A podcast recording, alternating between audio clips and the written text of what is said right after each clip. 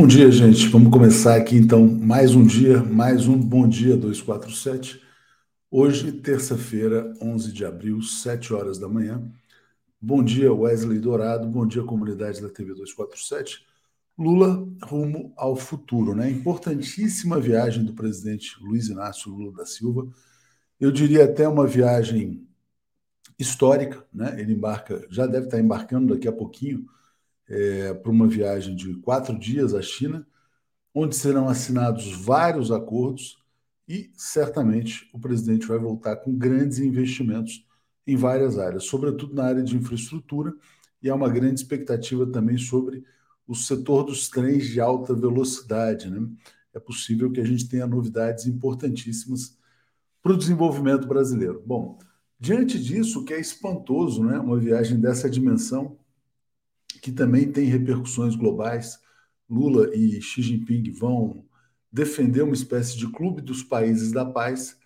É espantoso que uma viagem dessa dimensão tenha relativamente pouco destaque na imprensa brasileira, que está lá discutindo temas menores, pelo menos hoje na capa dos portais, dos sites, é, eu vejo pouco destaque para o tema da viagem do presidente Lula.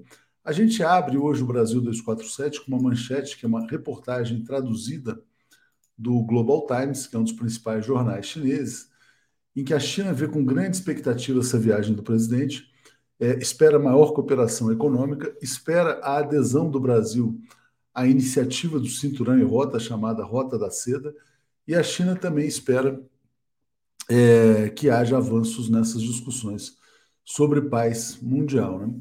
O que eles destacam nessa matéria do Global Times, que também me pareceu muito interessante, é a rapidez com que a viagem foi remarcada, né? o que mostra a total prioridade é, que a China confere ao Brasil. Outra matéria que eu queria só destacar rapidinho aqui antes de chamar é, o Florestan, que já está aqui na sala de espera, é um analista geopolítico indiano que eu tenho seguido no Twitter, que escreve coisas fantásticas. Também sigo no Substack, o nome dele é S.L. Kantan, né? Eu não sei como é que se pronuncia corretamente, mas S.L. Katan, desculpa, né? E ele fala que a viagem do presidente Lula à China marca o fim da doutrina Monroe, ou seja, da doutrina América para os americanos. Né? Agora, o Brasil está disputando, é, aliás, o Brasil está sendo cobiçado, cortejado pelas grandes potências mundiais. Como diz aqui o Eduardo Goulart, o Brasil na rota da seda. Né? E só a curiosidade de ontem, né, já que a gente está falando em China, o caso chocante de pedofilia no Tibete. Né? Muitas pessoas falam, quando a gente falava sobre China aqui, muitas vezes, olha, a China oprime o Tibete. É, o Elia Jabur ontem escreveu coisas interessantes nas redes sociais, dizendo que o Tibete é uma teocracia né, pedófila, como a gente viu com essas uh, revelações aí do Dalai Lama. Né? A gente publicou matérias a respeito no site também. Né? Então, é, não existe uma opressão ao Tibete. O Ocidente cria muitas ficções, né? né? como o massacre lá dos direitos humanos no Xinjiang, essa história do Tibete. Então, é importante que agora a gente tenha uma visão mais ampla da realidade. Né? E isso aqui é muito interessante, o que diz aqui a Mariângela. Né? Não é a doutrina também não é a doutrina China, né? não é o Brasil para os chineses, também não é o Brasil para os americanos. É a doutrina Lula, o Brasil para os brasileiros. Gostei, viu? Isso pode ser um mote da política externa do presidente Luiz Inácio Lula da Silva. Né? Bom, trazendo aqui então o nosso querido Florestan Fernandes Júnior para seguir aqui no Bom Dia. Bom dia, Florestan, tudo bem? Bom dia, Léo. Bom dia a todos que nos acompanham. Essa viagem uh, do Lula uh, vai ser o tema aqui também da nossa conversa. Há uma grande expectativa, né? E você tem toda a razão, viu, Léo? A nossa mídia corporativa não está dando destaque, deu muito mais destaque ao, à viagem aos Estados Unidos. Isso mostra a dependência dessa nossa elite uh, aos interesses norte-americanos, né? essa viagem do Lula é muito mais importante do que a viagem que ele fez aos Estados Unidos, mesmo porque a China se coloca hoje como uma potência emergente e que pensa e que luta pelo multilateralismo, pelo, pelo multi, multi, por, por um mundo multipolar. Né? Uh, enfim, mas eu queria falar da efeméride, Léo, de hoje. Vamos falar da efeméride. Tem, tem várias, mas acho que as mais importantes é a, a, do, a de 1964. Né? Hoje faz uh, 59 anos que o general uh, Marechal né, Humberto Castelo Branco foi eleito presidente do Brasil numa sessão uh, no Congresso Nacional, eleição indireta. Né? Ali se estabeleceu que o povo não tinha mais direito a votar no presidente e o Congresso Nacional, devidamente comportado e, e, organizado dentro dos interesses da, do regime que estava sendo imposto ao país, elege no dia 11 de abril de 1964 Humberto Castelo Branco, que disse que iria ter um mandato curto e ia devolver o país aos civis, ah, mas ah, esse curto período durou 20 anos. Foram 20 anos de militares, generais militares no comando do país. Ele teve 361 votos contra 72 abstenções, 37 faltas e três votos para Juarez Távora e dois votos para Eurico Gaspar Dutra. Né? Uh, nesse dia também teve o, o, lançamento da Apollo 13, em 1970, foi, ah, era o segundo voo tripulado para a Lua. Uh, houve um problema na, na, na, na, espaçonave e ela teve que. Ela deu uma, umas voltas na Lua e retornou à Terra, não cumprindo o que era determinado. A Apple lança em 1976, Léo, uh, o seu primeiro computador pessoal, né? Uh, isso já está fazendo 45 anos. É, no começo era só uma placa mãe com cerca de 60 chips, totalmente montada. Assim nasceu uh, o computador pessoal, né? Que eu acho que o computador pessoal foi a, a grande revolução do século passado, porque muda completamente as, a relação entre as pessoas. Né? E uh, um, um, fato que muita gente já deve ter esquecido, que foi a deposição do ditador uh, de Uganda, Idi Amin Dada, né? Um é, tipo... o, o, equivalente ao Bolsonaro no Brasil, né? Porque ele tinha, uma, tinha um estilo Idi Amin Dada também. Exatamente, gostava de joias, desviava. É, e, e, e, foi sanguinário, né? Foi um cara, um déspota né? da, da, da história, e ele foi deposto em, no dia 11 de abril de 1979. Está aí, as efemérides. Não, boas lembranças, né? E você trazendo esse, esse, esse caso do primeiro computador, da revolução né? da informática. Hoje, por acaso, a gente publica uma notícia muito interessante. Eu não sei se o presidente Lula vai conhecer nessa viagem as empresas de alta tecnologia da China, mas hoje o Alibaba está lançando a sua ferramenta de inteligência artificial, que vai concorrer com o Chat GPT e que vai estar tá integrada em todos os aplicativos do Alibaba. E tem até um nome interessante que eles usam aqui. Deixa eu ver aqui, deixa eu trazer aqui. Ó.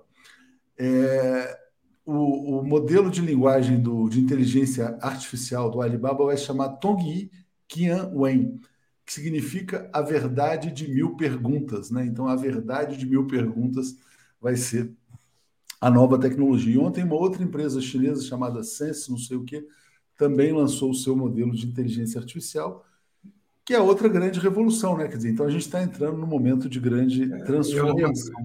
Eu lembro, Léo, que eu, eu, fiz uma série para televisão do, do, do, do, Canadá e dos Estados Unidos, que a TV Cultura passou, com um filósofo, Pierre Levy, uh, que me disse durante o, as, as, gravações que mais importante para ele né, do que a Revolução Russa de, 2000, de 1917 foi uh, uh, o surgimento do computador pessoal. Ele falou que isso iria estava mudando a história do planeta, né? E eu acho que, em certo sentido, eh, isso é verdadeiro, né? mas a Revolução Russa também dá, é diferente, não dá para comparar, mas ele, ele falou isso talvez para chamar a atenção da importância da internet, do que estava por vir, né? porque isso, essa, essa série foi feita em 2000.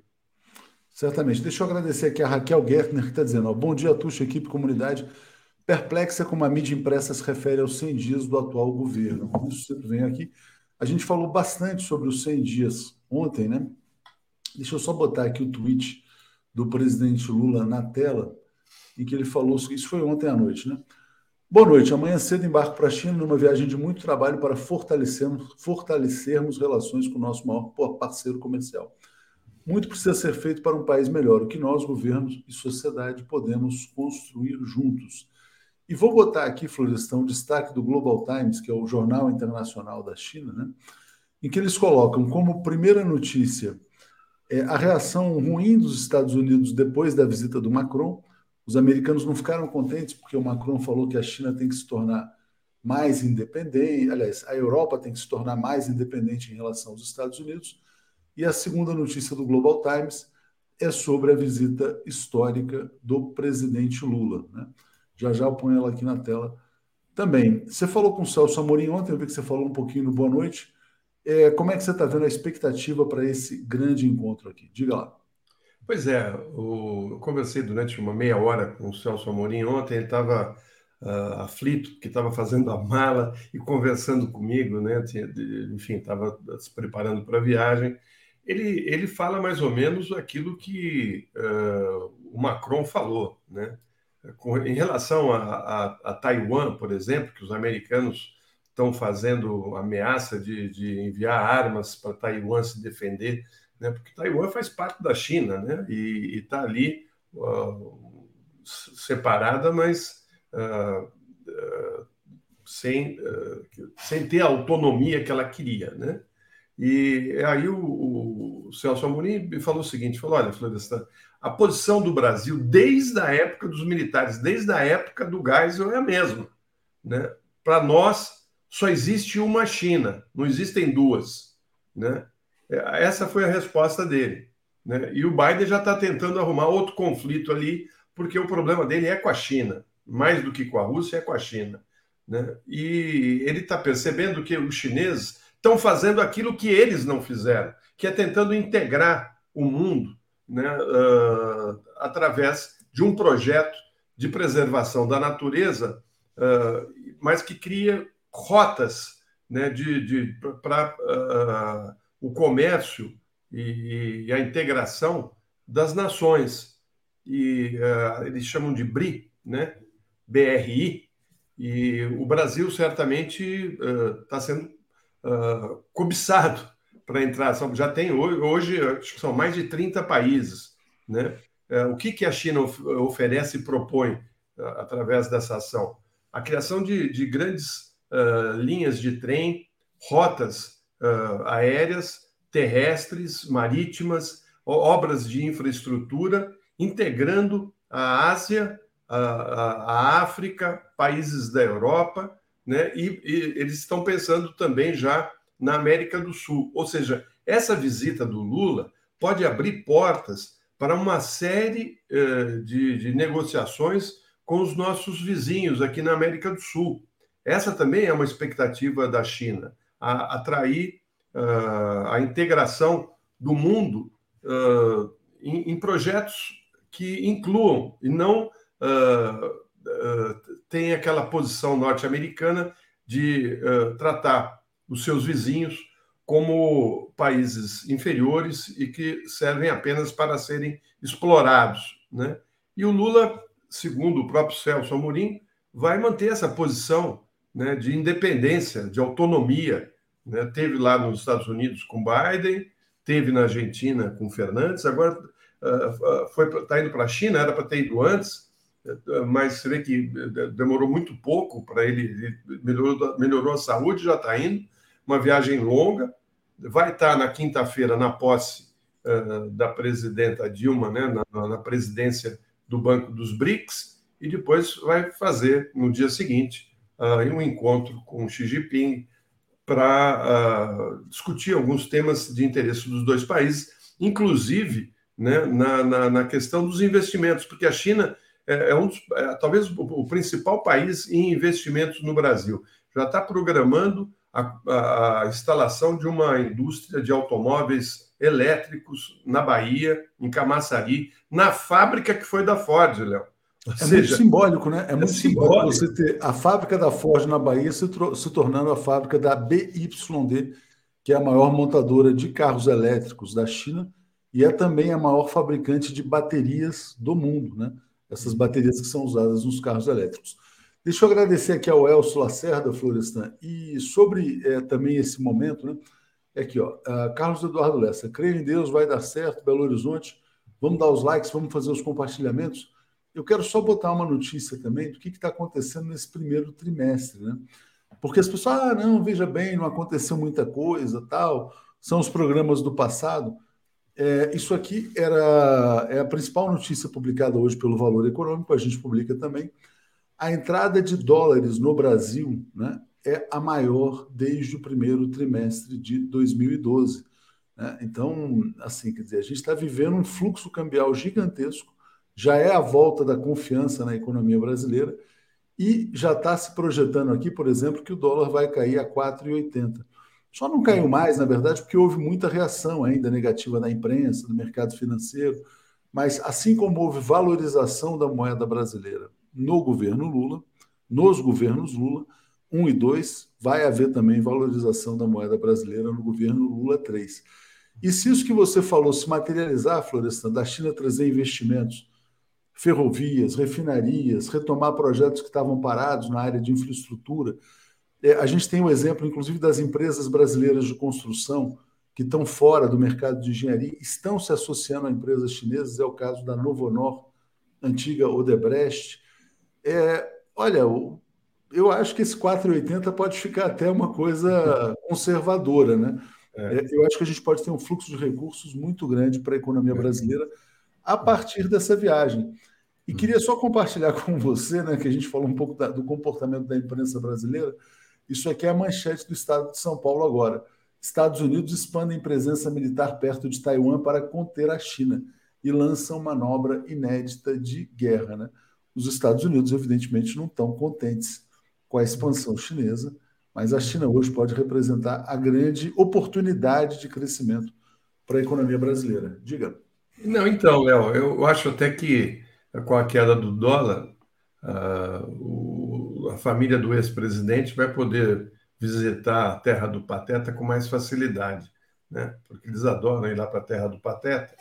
Então, mas enfim, tirando a brincadeira, o Celso Amorim falou uma coisa que, que é interessante. Ele disse o seguinte: que eh, certamente em pouco tempo nós vamos estar negociando uh, com os países do BRIC numa moeda outra que não o dólar. Ele disse que provavelmente a moeda chinesa, yeah, porque uh, ele acha que a moeda mais forte do, dos BRICS é a, é a, moeda chinesa e que certamente ela vai ser a moeda uh, para os negócios entre os países que compõem os BRICS. E diz também que já é uh, uma prática né, a, a relação de alguns países com dinheiro local, excluindo o dólar.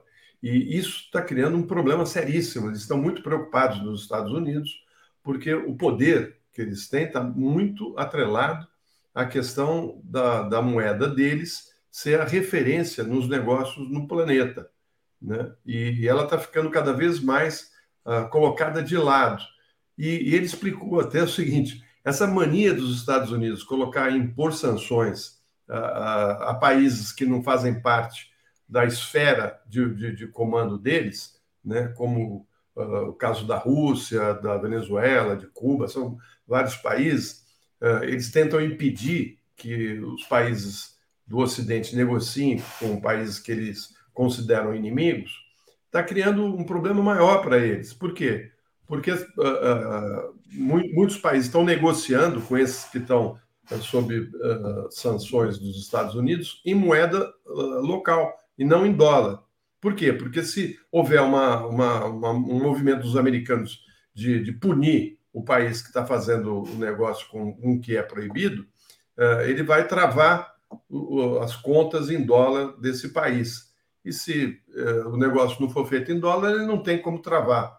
Uh, então, ele, ele mesmo está incentivando a fuga do dólar como moeda planetária. É, eles passaram a usar o dólar como arma econômica, né? É. E aí, evidentemente, os países estão saindo. Agora, vamos ver as repercussões depois dessa viagem do presidente Lula à China, porque vai ter muita gente na extrema-direita estadunidense propondo punições ao Brasil, sanções ao Brasil. Haverá também reações da parte imperialista. Né? O Júlio Gonçalves Rocha fala: não acredito na dita, na dita grande imprensa e levo a maior fé no 247.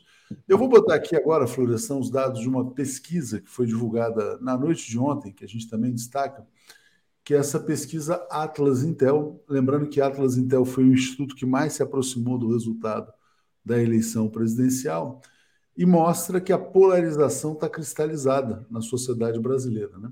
Então, 50% aprovam o desempenho do presidente Lula, 44% desaprovam. 53% acreditam que o governo dele será melhor do que o do Jair Bolsonaro. São números ainda relativamente baixos, né? o que mostra que a extrema-direita se fortaleceu muito no Brasil nos últimos anos. Né? É, e o Lula precisa apresentar resultados rápidos na economia. Por isso, a importância dessa viagem para a China também. E aí passo para você uh, analisar esses números dessa pesquisa. Pois é, ontem, no, no, Boa Noite, eu comentei um pouco sobre essa questão do, do, dos 100 dias do governo Lula, dizendo que são, são três áreas fundamentais. Eu, aliás, eu já tinha falado isso uh, antes da posse do Lula, né, que é a área econômica, que é fundamental, uh, a questão do combate às fake news né, e, e, e esse discurso do ódio, né, que continua forte nas redes sociais, né, e aí tem que coibir mesmo, porque eles, eles cooptaram mentes, né, colocaram as pessoas num, num mundo paralelo. Então você vê que esses dados são preocupantes, porque são pessoas que foram capturadas por mentiras, por discursos de ódio que levam o país a essa violência que nós estamos vendo em escolas, em bares, em festas, eh, na, relação eh, entre amigos e parentes enfim, uh, essa distribuição de armas né, que uh, foi liberada pelo governo passado. Né, então, toda essa bomba continua, né, ou seja, a vitória do Lula não significou o fim da, da, dessa, desse período maldito né, da, do governo passado, que trouxe o ódio, a, a violência, né, o acirramento da, da, da, da discussão política, né? a maneira como ele, ele, eles manipulam uh, o pensamento da população. É, e aí você vê que o, o, grande nome do primeiro, dos primeiros 100 dias do governo Lula foi o do ministro uh, Flávio Dino, né, que está tendo muito trabalho para uh, conter a maluquice, né, coisa da, da, da, dessa população que, que eh, cometeu atos terroristas no dia 8 de janeiro, e antes do dia 8 já tinham cometido também, e, e, e o trabalho que está sendo feito para uh, punir e, e, cercear essas pessoas que utilizam as redes para divulgar o ódio e a intolerância e o radicalismo. E eu queria lembrar que a própria imprensa, viu, Léo, uh, não fez um balanço dos primeiros 100 dias do nosso Congresso Nacional. Ele está literalmente parado. E os uh, vários parlamentares da extrema-direita que foram eleitos vão para o Congresso não para levar projetos ou pensar uh, em, em propostas que agreguem ao futuro do país, mas para gravar pequenas lives para serem jogadas na rede né, com, com informações inverídicas, uh, deturpando a realidade, inclusive, do nosso Congresso. Eu acho que, que isso tem que ser olhado pelo, pelo, pela comunicação do, do atual governo uh, num, num, conjunto, porque as ações dentro da discussão política têm que estar no Congresso e uh, no Executivo, e têm que estar afinados. Então, essa área da comunicação é fundamental para o governo Lula. Se comunicar. Quando o, o Paulo Pimenta uh, conversou com você e com Aquiles, que ele falou: olha, quando o Lula voltar da China, ele vai ter uma live né, semanal para falar direto com a população. Isso é, é fundamental, Léo. É fundamental para ver se a gente consegue trazer de volta para a realidade as pessoas que foram capturadas com mensagens de medo, de horror, eh, de mentiras. Aliás, essa, essa declaração do Paulo Pimenta repercutiu muito. Né? A gente está sendo citado no Globo, na Folha, no estado de São Paulo. Por quê? Porque ele também fez uma colocação é, de que o governo não pode alimentar a, a ilusões em relação à imprensa comercial. Né? É, e aí, eles estão, não digo que estão distorcendo a fala do Paulo Pimenta, mas estão dizendo o seguinte: ah, o Paulo Pimenta então está criticando a imprensa que não é aliada. O que ele disse é o seguinte: a imprensa comercial não é não, não é aliada do projeto de desenvolvimento do governo Lula. Tanto que, por exemplo, ignora a viagem para a China, ignora vários projetos, faz campanha contra o BNDES, faz a defesa do Roberto Campos Neto. Quer dizer, então existe uma visão de mundo da imprensa comercial que não é a mesma do uh, Partido dos Trabalhadores. Né? É, Nilson Batista está dizendo: a polarização vai continuar, mesmo que Lula faça o melhor governo do mundo, pois não é ideologia econômica a diferença. Ele tem um ponto muito importante aqui, Florestan, e eu queria trazer para você isso hoje. É, o jornal o Globo faz um levantamento das redes sociais, né? uma, uma parceria com um instituto chamado Sonar, e mostra que a população mais suscetível às mentiras e às fake news é a população evangélica. É exatamente entre os evangélicos, onde está, onde está consolidada a maior rejeição ao presidente Lula, é, que é por onde trafegam, vamos dizer assim, o maior volume de fake news. Acho que é importante trazer isso para o debate aqui também.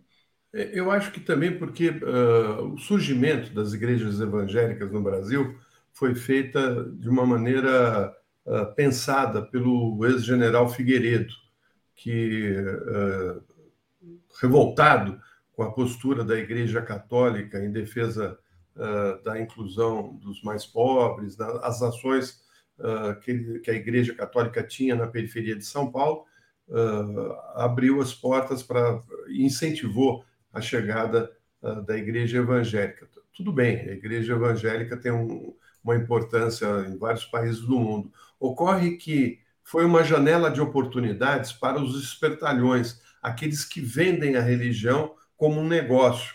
E eles uh, têm uma, uma, uma postura muito forte né, e um, um discurso manipulador que está movido a interesses pessoais financeiros. E aqui não vou ficar citando as igrejas, mas a gente conhece muito bem. Eu me lembro que eu conversei com o ministro uh, do Fernando Henrique, Sérgio Mota, né, e falei para ele da, da, preocupação que eu tinha uh, em relação a entregar para igrejas uh, pentecostais, ou qualquer igreja, um, emissoras de televisão que isso estava é, abrindo um caminho muito perigoso e que é, a, legislação era clara, o papel da TV era, inclusive, uh, não ter um posicionamento como país, é laico, né? Uh, mas, uh, por conta de pequenos interesses eleitorais da época, eles permitiram que essas emissoras de rádio e televisão fossem entregues a, a essas igrejas que fizeram fortunas uh, enfim, tornaram os, os, pastores milionários, bilionários, né? e agora o preço é esse, porque eles uh, se juntaram a essa extrema-direita e, e, e, usam o, o púlpito para fazer proselitismo político. E isso tem criado muito problema dentro das igrejas uh, evangélicas, que são sérias, porque quando surge esse tipo de discussão, uh, tem muitos crentes que discordam e acho que ali não é lugar para se faz, fazer campanha ou se fazer proselitismo uh, de ódio, inclusive, né? porque uh, vai, justamente a proposta do, do, do, governo passado era, era de, de, de aniquilar, de matar os seus opositores. isso é uma coisa impensável para alguém que se diz cristão, Léo. Importante essa notícia, essa informação, bom esse histórico que você trouxe. É, e dizendo, então, quer dizer, dessa necessidade né, de reforçar o trabalho de comunicação, não só para os evangélicos, mas para toda a população brasileira. Florestan, amanhã a gente vai seguir aqui acompanhando esse tema da China. Vamos ter um convidado internacional é, que vai estar falando diretamente da China aqui conosco.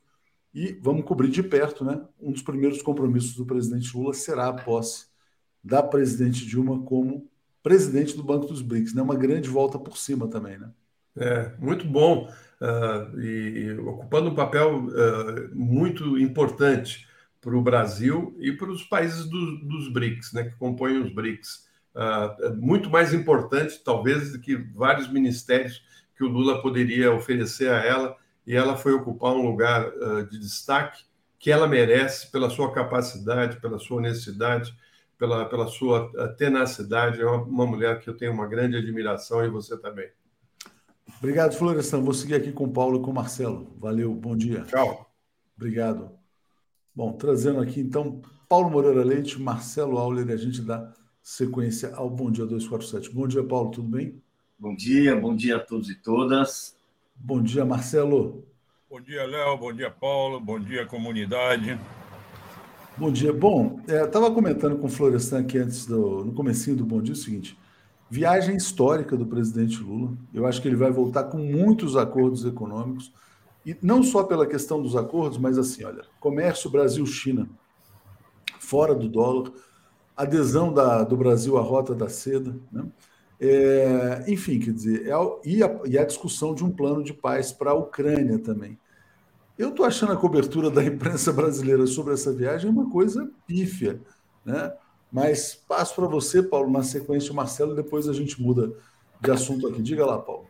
Olha, uh, por cegueira ideológica, porque realmente a imprensa brasileira ela tem um problema, se, sempre teve um problema para, para enxergar o progresso, as mudanças, as novidades, para falar um termo quase bem neutro, assim, as novidades trazidas pelos governos Lula e Dilma para os brasileiros.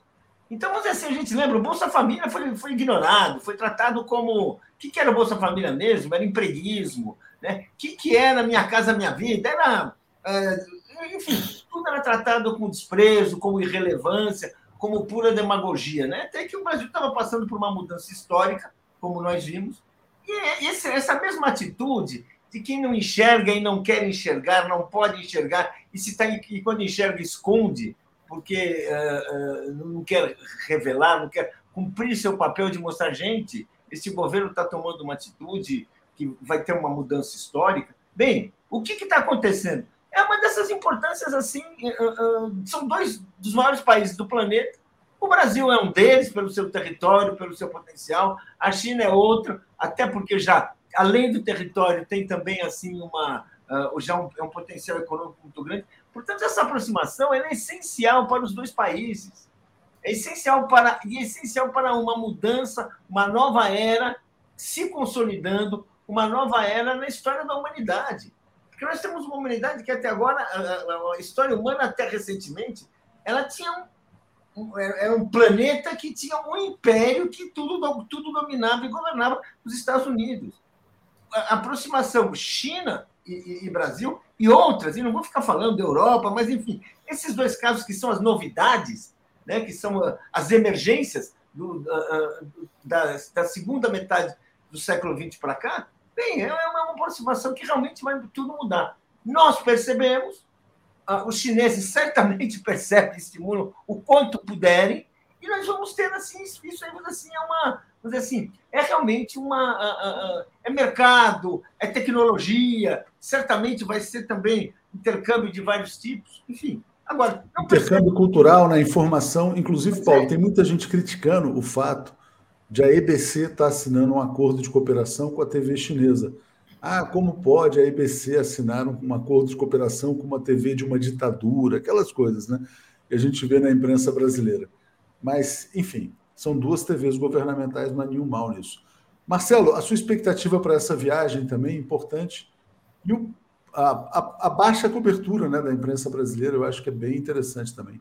Diga. Eu acho, eu acho que a grande imprensa, a imprensa tradicional, que está vivendo uma crise, crise econômica, inclusive, daí as demissões que estão ocorrendo, não está sabendo como lidar com isso. Nem se fosse no passado, já haveria equipes dessa imprensa lá, na China, relatando os preparativos da China para receber o Lula.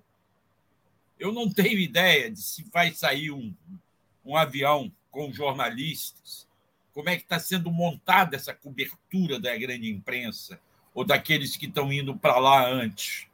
Né? Não sei se o Palácio ajudou a montar uma viagem, claro, com cada jornal pagando as despesas dos seus repórteres, mas se facilitou isso ou não. Acho que aí tem um problema também econômico dos grandes jornais, é, que antes já estariam com a equipe lá. Você vê que há uma redução geral do número de correspondentes no exterior. No passado, a imprensa tinha correspondentes em todos os cantos do mundo. Quando eu comecei, era uma quantidade enorme. A Dorit cuidava dos correspondentes do JB, e eram vários.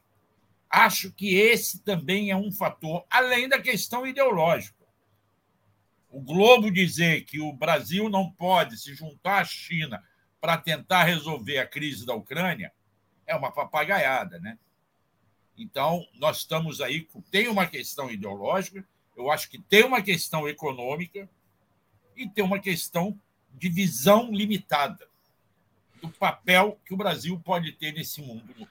É, pois é, é, é um, é um viralatismo, né, na verdade, esse, essa visão que o Brasil é um país irrelevante. Isso é o básico, porque, sabe, você nós já trabalhamos em redação. Quando você tem uma viagem importante, você vai como você vai como der. Você vai no cargueiro, você vai de, você vai de última classe. Você, você faz, você compra passagem no consórcio e vai. se não dá, você paga um frila para fazer. Você, você faz, meu. Copa do Mundo, como é que não fez essa maluquice? É que agora realmente estamos ali querendo fingir que não existe. Tem um problema básico e por isso que, inclusive, esse mundo está acabando, essa imprensa está afundando. Sabe, não é só porque tem uma crise econômica, que tem, é porque também. Tem uma questão ideológica, né? Deixa eu agradecer aqui a Diama Vale, elogiando Paulo e Marcelo. Carlos Eduardo Lessa está dizendo que nossos dólares vão para o Beleléu, né, como dança de moedas. Ana Petri está dizendo vários vídeos pequenos explicando a violência. Eu acho que eu não entendi aqui o contexto, né? Bom, Paulo, vamos lá. Vamos falar de um outro tema importante, que é a saída do ministro Lewandowski, né, que se aposentou do Supremo Tribunal Federal. Eu vou botar aqui a notícia. E o presidente Lula deve anunciar o seu substituto assim que voltar da China no dia 17. Segue como favorito o advogado Cristiano Zanin Martins. Paulo, a importância do Lewandowski e a sucessão. Olha, ah, eu até fiquei, tomei nota de umas coisas assim, né? Ah, mas eu queria dizer o seguinte: primeiro, o Lewandowski está tá, tá, tá, tá, indo embora, né? Está se aposentando. Eu estava em Brasília e cobri o Supremo quando ele chegou, simpático, bem educado, né? Mas imagina, né? Um, um, um Supremo que vinha, ah, um ministro Supremo que vinha ah, assim indicado pela primeira dama Marisa Letícia, ah, assim era todo mundo tratava quase como um provinciano, porque ninguém conhece, ninguém cobre o judiciário. Hoje no momento que ele vai embora, é possível que a gente tenha que concluir que sem ele, sem sua passagem pelo Supremo, provavelmente nós não teríamos tido a recuperação democrática, a derrota da Lava Jato, como nós tivemos. Vários personagens do Supremo tiveram um papel importante, e eu não vou me negar a lembrar, para começar, do Gilmar Mendes.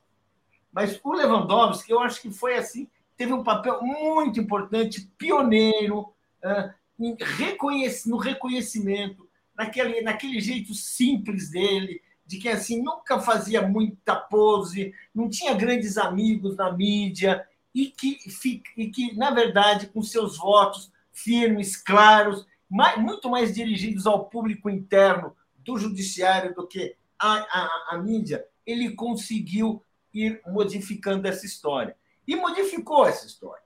Gilmar Mendes, papel importante. Vamos falar de vários outros. Olha, vocês podem lembrar, eu não quero deixar de lembrar nenhum nome aqui, mas assim, o papel dele que chegou ali naquela circunstância e quando ele se despede, o país é outro. E o país é outro e certamente ele é daqueles que pode dizer que cumpriram o seu dever com toda clareza, com toda importância. E quando, quando, e, e, quando, e quando a gente vê, vê assim, uh, uh, uh, o legado dele, a gente vê assim, por exemplo, um personagem essencial da, dessa virada no jogo da Lava Jato. que cada vez mais a gente sabe que é o Tacla, é o Tacla Duran. Com quem caiu o inquérito do Tacla Duran? Com quem que caiu as, as questões de uma tentativa de extorsão que o Tacla Duran sofreu? Foi com Lewandowski. E quem foi assim, dentro das regras do direito, sem atravessar uma linha, um milímetro de todo o comportamento, foi atrás do que podia, do que precisava, e o jogo começou a mudar. Por quê? Razões ideológicas? Não. Por uma convicção muito séria, muito profunda do que é o direito, do que é o Estado democrático de direito, o que era o seu dever como ministro supremo. Então, eu acho que o, o Brasil assim tem um agradecimento a ele, assim, talvez não agradecer porque é o seu dever que ele cumpriu, mas é uma questão assim muito importante, várias questões fundamentais que explicam uh, decisões, comportamentos foram foram colocadas por essa atitude dele. Então, eu, eu, eu, nós nos despedimos de um juiz que sim merece homenagens de todo tipo e de todos nós. Obrigado, Paula Patrícia Dutra, dizendo Lewandowski é honrado, tem dignidade. E aqui, Marcelo, deixa eu botar uma notícia para você já emendar comentando, que é importantíssima, né? Lewandowski mantém o caso Tacla Duran no STF, pede à PGR manifestação sobre eventual inquérito. Só para relembrar, o Moro e o Dallagnol e a Lava Jato são acusados pelo Tacla Duran de cobrar uma propina de 5 milhões para que ele não fosse preso. Né? Ele chegou a pagar 612 mil para o Marlos Arnes e não pagou o restante e depois passou a ser perseguido judicialmente. Diga aí, Marcelo. Bom, deixa eu acrescentar ali ao que o Paulo falou. Talvez pioneiro mesmo nos questionamentos da Lava Jato tenha sido Teoriza Vasco, que acabou falecendo. Depois, quem veio mantendo a coerência o tempo inteiro foi o Lewandowski. Gilmar Mendes chegou até a questionar a Lava Jato, mas a partir de um determinado momento. No início, Gilmar Mendes ajudou a Lava Jato, endossou a Lava Jato. Depois ele viu o erro que estava cometendo. Lewandowski foi crítico à Lava Jato e aplaudiu e apoiou a Lava Jato quando tinha que apoiar, mas foi crítico o tempo inteiro porque percebia que os métodos que estavam sendo usados não eram os métodos legais. Eu insisto que o primeiro dia da Lava Jato, quando prenderam os doleiros, já cometeram a ilegalidade de colocar um grampo na cela lá na Polícia Federal, que foi descoberto 10, 12 dias depois, e abafaram. Abafaram. Moro abafou. Aí vem o Tacla Duran agora, que foi o ponto final da carreira do Lewandowski no Supremo. Foi a última decisão dele, tomada ontem à noite. E é justamente o Tacla Duran quem chega a público para contar como se davam aqueles métodos da Lava Jato que nós já questionávamos, que nós tínhamos noção de que estavam ocorrendo. Qual seja, de você começar a processar todo mundo e pressionar para que essas pessoas que estavam virando réus na sua mão virassem delatores e trouxessem informações verdadeiras ou falsas que ajudassem a fechar o quadro que eles queriam de perseguição política. Que a Lava Jato foi uma perseguição política. E vários delatores mentiram. Há vários casos, incontáveis casos. Tacla Duran vem e relata isso. Diz que foi tentaram extorquí-lo. Ele chegou a pagar uma parcela. E isso nunca veio a público. Quer dizer, veio a público, mas nunca veio em juízo. Moro nunca deixou. Moro e o TRF4 nunca deixaram registrar foi preciso entrar um juiz novo na 13ª vara, que foi o Eduardo Apio, que aí, pela primeira vez, deu direito ao réu de falar, ouviu o depoimento, e no momento em que ouviu o depoimento surgiu o nome de Moro e Dallagnol, hoje, políticos do Congresso Nacional, ele disse, não, isso tem que ir para o Supremo.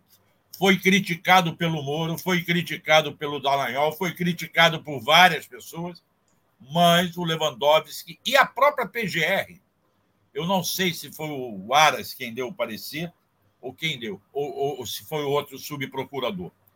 Mas a PGR reconheceu que Moro e Dallagnol, como senadores e deputados, têm condições de intervir nesse caso. E por isso é que o caso continua no Supremo, embora Moro e Dallagnol, quando houve a, o suposto crime, a suposta é, é, extorsão ao, ao Tacla Duran, não tivessem foro privilegiado. O que levou o Supremo, o, Lewandowski, a defender a permanência no Supremo, pelo menos por enquanto, é mais ou menos isso que ele fala na decisão dele, é o fato da possível interferência que os dois, senador e deputado, poderão ter nesse caso. Eu acho que o Lewandowski fechou a passagem dele no Supremo com fecho de ouro. Obrigado, Marcelo. Deixa eu trazer comentários aqui rapidinho, gente. É, a gente já vai voltar, vamos entrar no tema dos militares aqui agora, né? A Miriam perguntando sobre a volta do Alex, acho que é no, lá pelo dia 20, 25, por aí. É, Carlos Carvalho dizendo, Atucho, bom dia para vocês. Ontem à noite. Ah, vou, vou, deixar isso aqui. Quer dizer, o Carlos Lessa defende a indicação é, do Manuel Carlos, Kleber Soares, por onde anda o Alex, está de férias. E Carlos Carvalho dizendo: Atucho, bom dia para vocês. Paulo, ontem à noite, com a participação do Domingos Neto, analisou-se o discurso do general Santana, que ignora o presidente.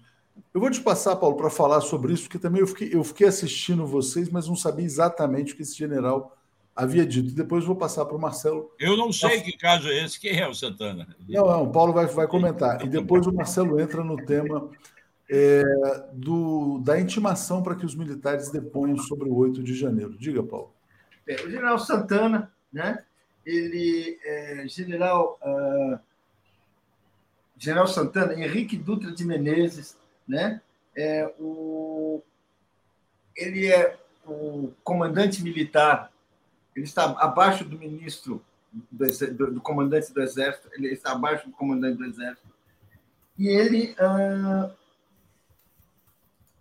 fez ele, ele fez uma ele fez uma ordem do dia na qual ele define eh, um estado de beligerância, diz que nós temos que combater o inimigo, diz que nós temos que preparar para uma guerra e diz que nós vamos vencer esta guerra. Ele não dá o nome, mas assim, aí a análise do uh, uh, uh, do professor, agora tem o teu nome. Manuel Domingos. Manuel Domingos Neto, que é um grande estudioso dos assuntos militares, em que ele mostra que tem uma questão aí. É, é, é, é isso, esses assuntos são assuntos que extrapolam assim as prerrogativas de um comandante militar. São assuntos que dizem respeito ao presidente da República, no caso Lula. Portanto, eu, que o, que, o que o Manuel Domingos Neto ficou, e foi esse o programa, e a gente vai fazer uma segunda parte, porque ele tem mais debates a fazer, mais questões a colocar, é justamente essa. Uh, a, prerrogativa é o Lula que tem que fazer. O, a, o, se, se, nós temos ou não um conflito, se nós temos, se nós temos ou não relações com países que são incompatíveis com o Brasil ou que são compatíveis, quem deve definir uh, tudo isso? Isso, é, isso, é, isso é, é uma prerrogativa do presidente da República, aquele que foi eleito. Não é uma prerrogativa de comandantes militares. Ao fazer isso, e essa, e essa discussão que foi colocada, ele está simplesmente uh, uh, uh, questionando a autoridade do presidente da República. É um discurso que é um pronunciamento que, que simplesmente coloca em questão a prerrogativa de um presidente da República numa, numa democracia como o Brasil.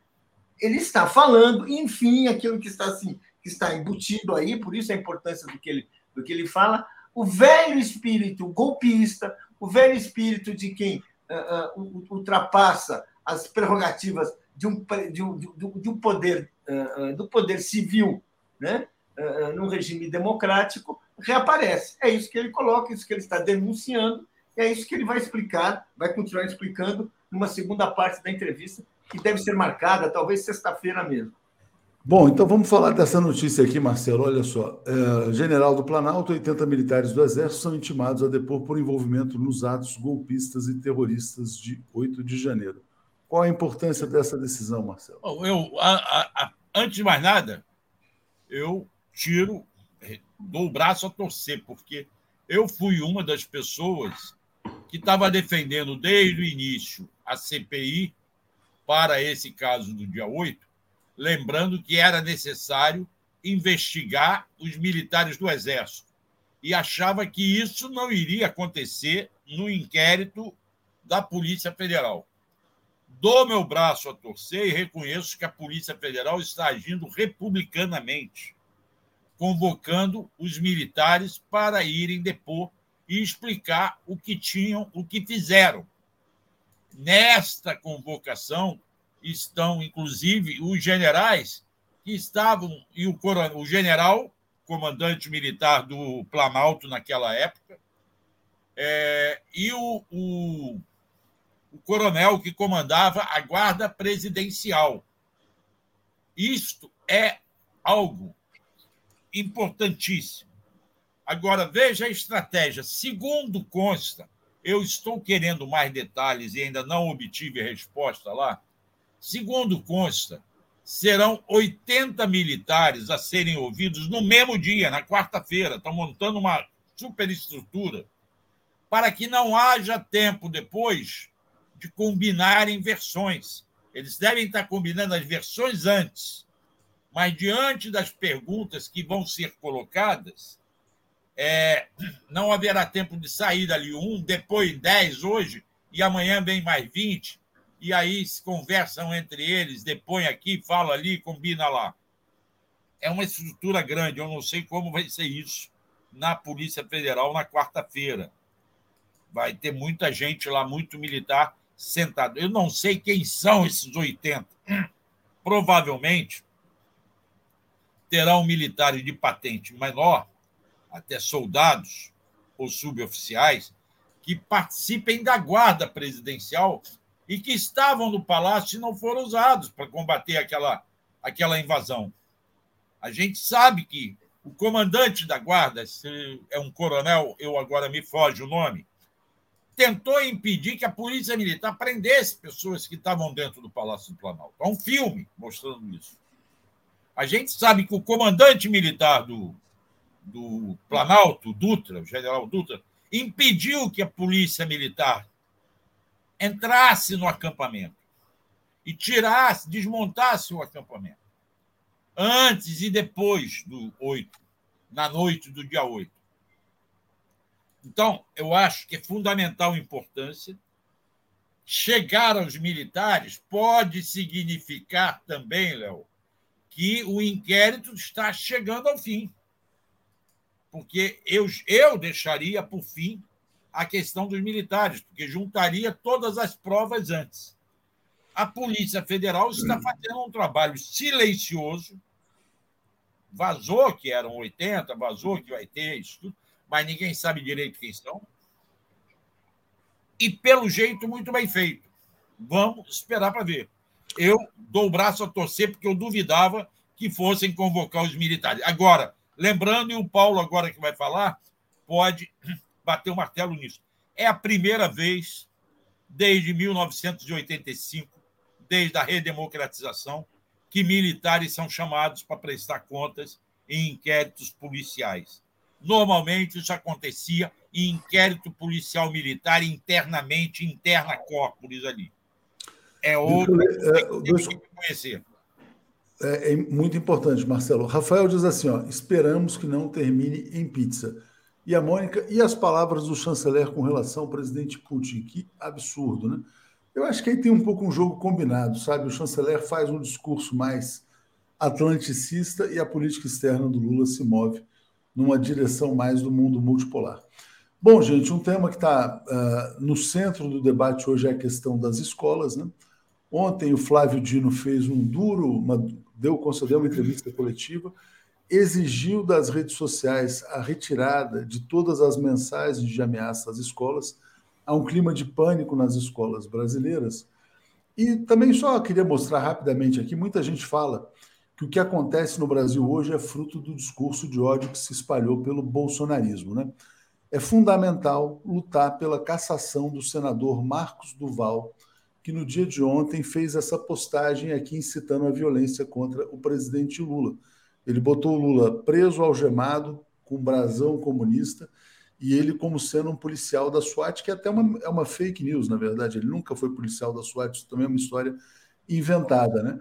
Então, isso aí é um esgoto né, que veio junto com o bolsonarismo pregando violência e o Senado, Rodrigo Pacheco, tem obrigação né, de dar andamento na cassação desse delinquente chamado Marcos Duval.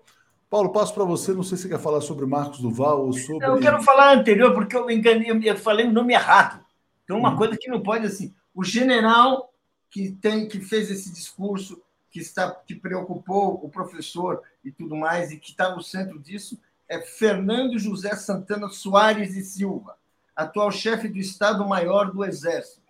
E foi ele, vamos dizer assim, ele, esse, esse discurso foi feito na quarta-feira passada, só para colocar assim. Qual era, é, o, o, discurso era um discurso anticomunista, anti-China? Era um discurso assim que é, ele fez um pronunciamento, e nesse pronunciamento, ele, nesse contexto em que começam a investigar a atuação dos militares. Uh, uh, uh, na, posse do Lula ah, e tudo isso, é que ele faz essa, é que ele coloca essa questão, é nesse contexto é que vem essa questão desse tom que tem, na verdade, uma ameaça, uma, uma, uma questão assim que merece ser investigada. É isso, é isso que está aí. O nome dele é Fernando José Santana Soares e Silva, que General Santana, como alguém mesmo falou aí, é esse, é esse nome. General do Exército, atual chefe do Estado-Maior. Ele, é, na verdade, na prática, tem assim, você tem o, o, o, ministro do Exército ele é, é o que toca a, a, a, a, coisa no dia a dia.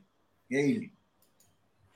Bom, a questão das escolas, então, Paulo, o Flávio Dino, quer dizer, com esse discurso de, né, duro em relação às plataformas digitais, para que entreguem os autores das ameaças e há um clima de pânico. Né? Vou passar para você e o Marcelo falarem a respeito disso.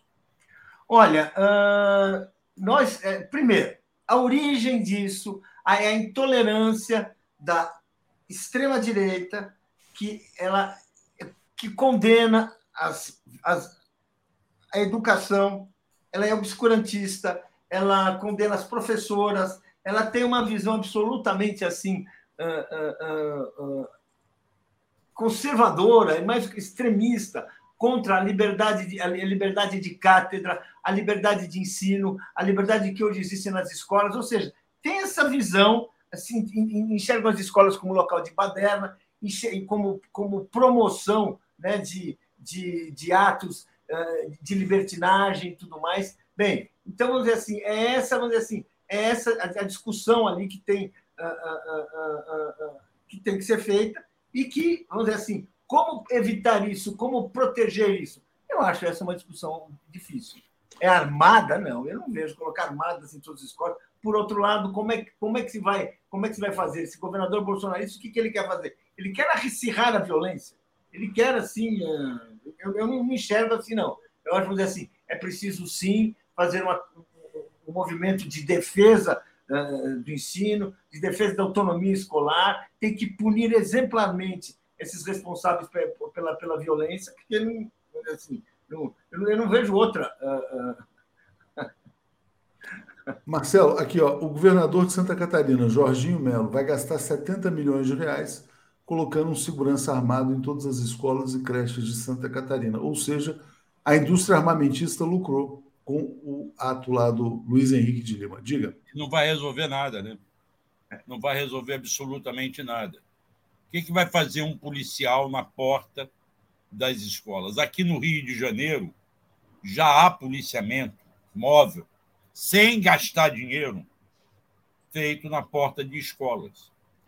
Há um vídeo que eu recebi no domingo do comandante da Polícia Militar do 6 Batalhão, que é aqui a área onde eu moro, Tijuca, Vila Isabel, Andaraí, justo para um, grupo de zap para diretores de escola, ele alertando há um buchicho, há um boataria de que vai haver ataques amanhã, dia 10, nós já estamos alerta, nós já reforçamos o policiamento, a ronda, tenham, mantenham as atividades da escola, não paralisem. Há, na verdade, o Léo, um clima de terror.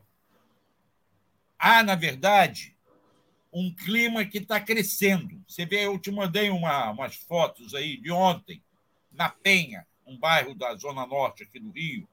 Um aluno estava com uma faca.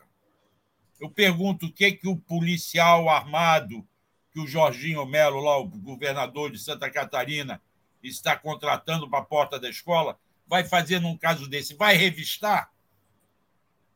Vai botar detector de metais? Eu soube ontem que algumas escolas particulares no Rio, e talvez em São Paulo, já estão usando detectores de metal.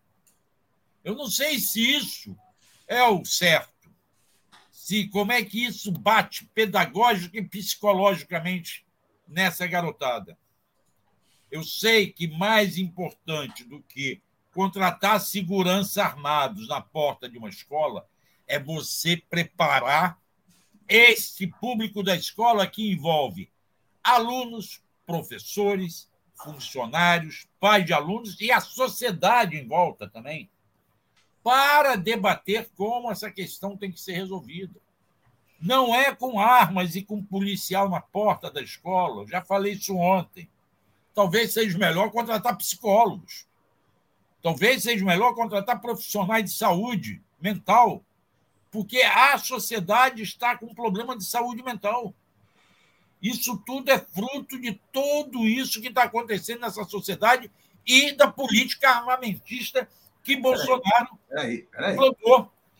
Não só isso, mas o medo generalizado, a questão, até a questão da pandemia, de você ter ficado em casa, voltado, não sei o quê, tudo isso está mexendo com a cabeça dessa garotada. Paulo, só para fechar então aqui, vamos lá, porque a gente está com o tempo estourando, diga. Não, olha, não, olha, vamos dizer assim, uh, já teve gente dizendo que eu estou com um problema cognitivo, e às vezes eu não entendo o assunto. Mas eu queria dizer o seguinte: eu concordo com o Marcelo no, na, na, no, no conteúdo do problema. Eu acho que realmente o problema tem essa dimensão.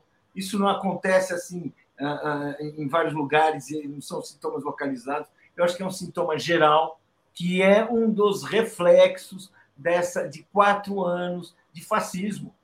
Nós tivemos quatro anos de fascismo. E como é que quatro anos de fascismo caem na, uh, se expressam na vida escolar, na juventude, nas famílias, especialmente essas as famílias assim mais desassistidas, mais uh, num país onde os meios de comunicação são aquilo que nós sabemos e tudo mais. Bem, cria um ambiente de medo, cria um ambiente de desorientação, cria um estímulo à violência, e é isso que nós estamos vendo. Ou seja, o que é necessário? Eu acho que é necessário que as autoridades, a começar pelo governo, federal, a começar pela presidência da República, assuma um lugar de debater essa insegurança com a sociedade, de mostrar que a violência não leva a lugar nenhum, que ninguém vai ganhar com isso, que ela tem que ser repelida e fazer sim todas as medidas, primeiro, contra armas na escola, contra a violência na escola, todo, todo tipo agora. É uma, uma, tem que fazer, eu acho, na minha, na minha visão, é o seguinte: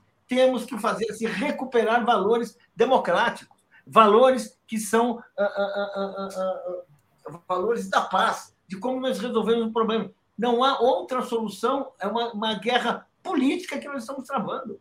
O fascismo perdeu a eleição, o fascismo está em retirada agora. Ele reage como? Pela violência. Ele tem que ser enfrentado com todas as armas, tem que ser, inclusive, enfrentado uh, pela polícia, mas tem que ser enfrentado pelo debate social também. Cultura de paz. Obrigado, Paulo. Obrigado, Marcelo. Vamos seguir em frente aqui. Valeu. Bom dia para todos. Até amanhã. Apresentação de Daphne Ashton. Bom dia, Daphne. Tudo bem? Opa, bom dia, Léo. Bom dia, Joaquim. Bom dia, comunidade. Tudo bem? Bom dia, Joaquim. Tudo em paz? Bom dia, Léo. Bom dia, Daphne. Bom dia, amigos. Tudo certo. Deixa eu só trazer aqui a informação mais recente, então, aqui agora acabam de chegar as fotos do presidente Lula embarcando rumo à China, passando a presidência para o Geraldo Alckmin, vice-presidente. Então, estão aqui as imagens feitas agora há pouco pelo Ricardo Stuckert. Viagem importantíssima, né? Joaquim, o que você acha desse grande evento que é a viagem do Lula à China? É a, a, a volta do Brasil né, no cenário internacional. Acho muito importante para a construção de uma, de uma sociedade mundial multipolar, né?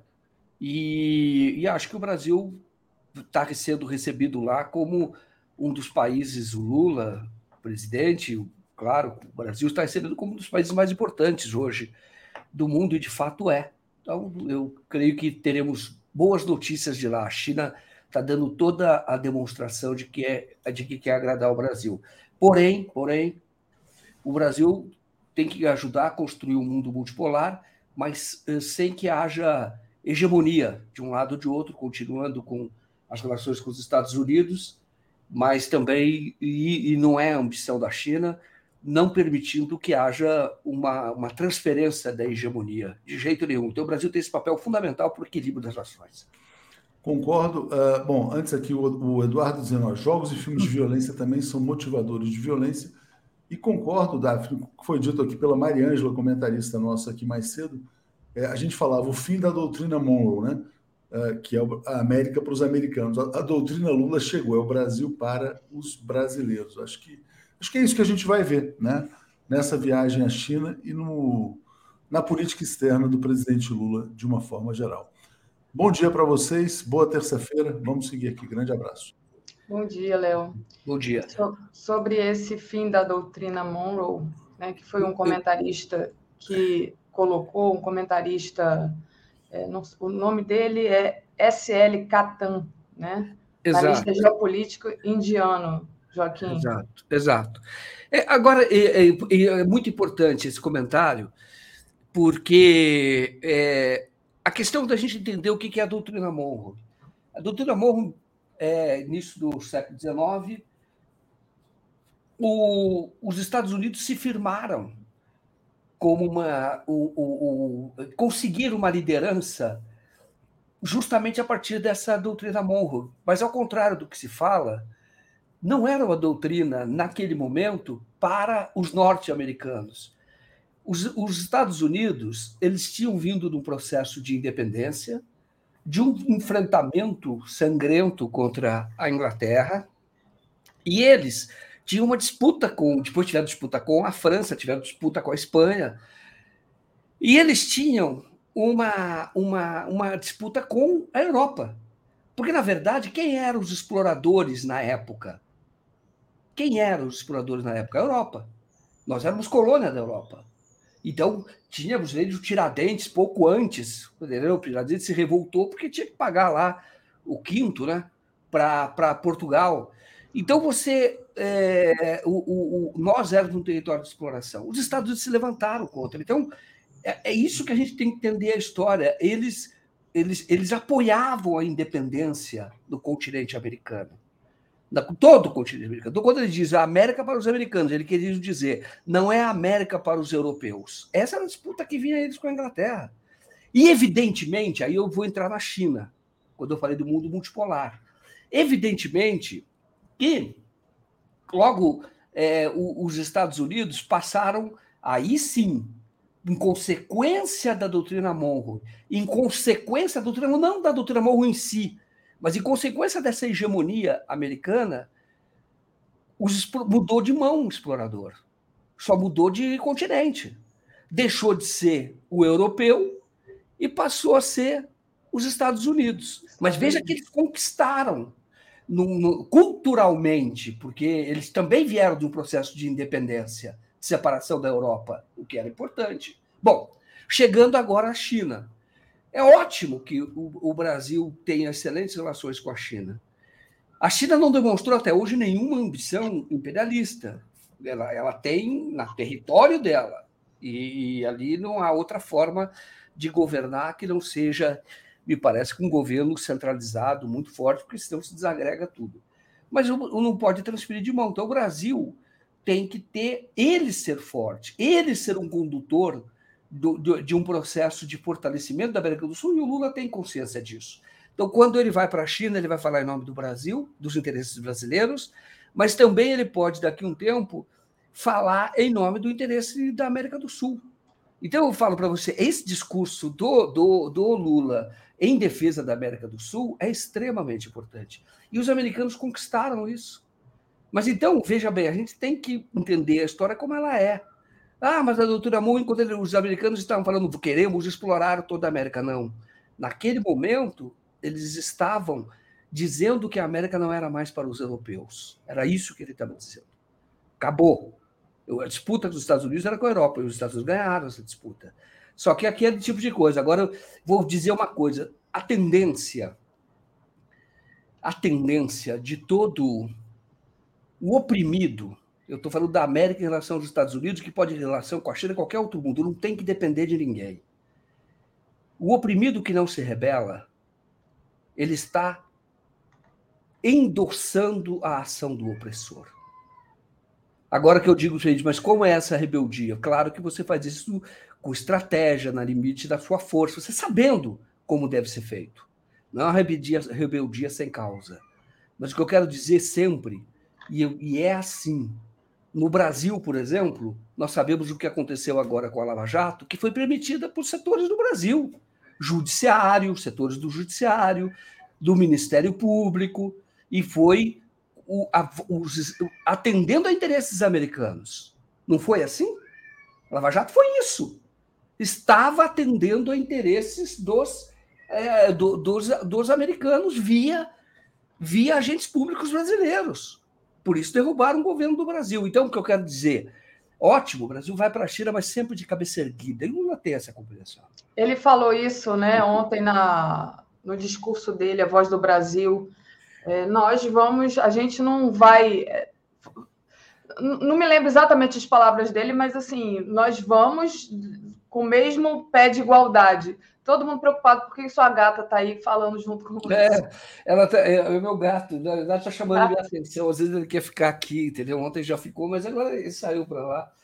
Tá bom, tem seis. Os gatos são sempre bem-vindos na live, viu, Joaquim? Muito bom. Bom, é, e aí queria trazer um outro assunto para você, só agradecer aqui ao pessoal que está nos acompanhando antes, pedir para o pessoal deixar o like, compartilhar essa live. Quem não se tornou ainda membro do YouTube, é, pode se tornar membro aí no botão, torne-se membro, ou faça uma assinatura solidária em brasil247.com.br apoio. A Estela Bettini diz, sempre o Joaquim está certo. Era do colonialismo. O Márcio Santos, mais agentes federais na internet vigiando os incel.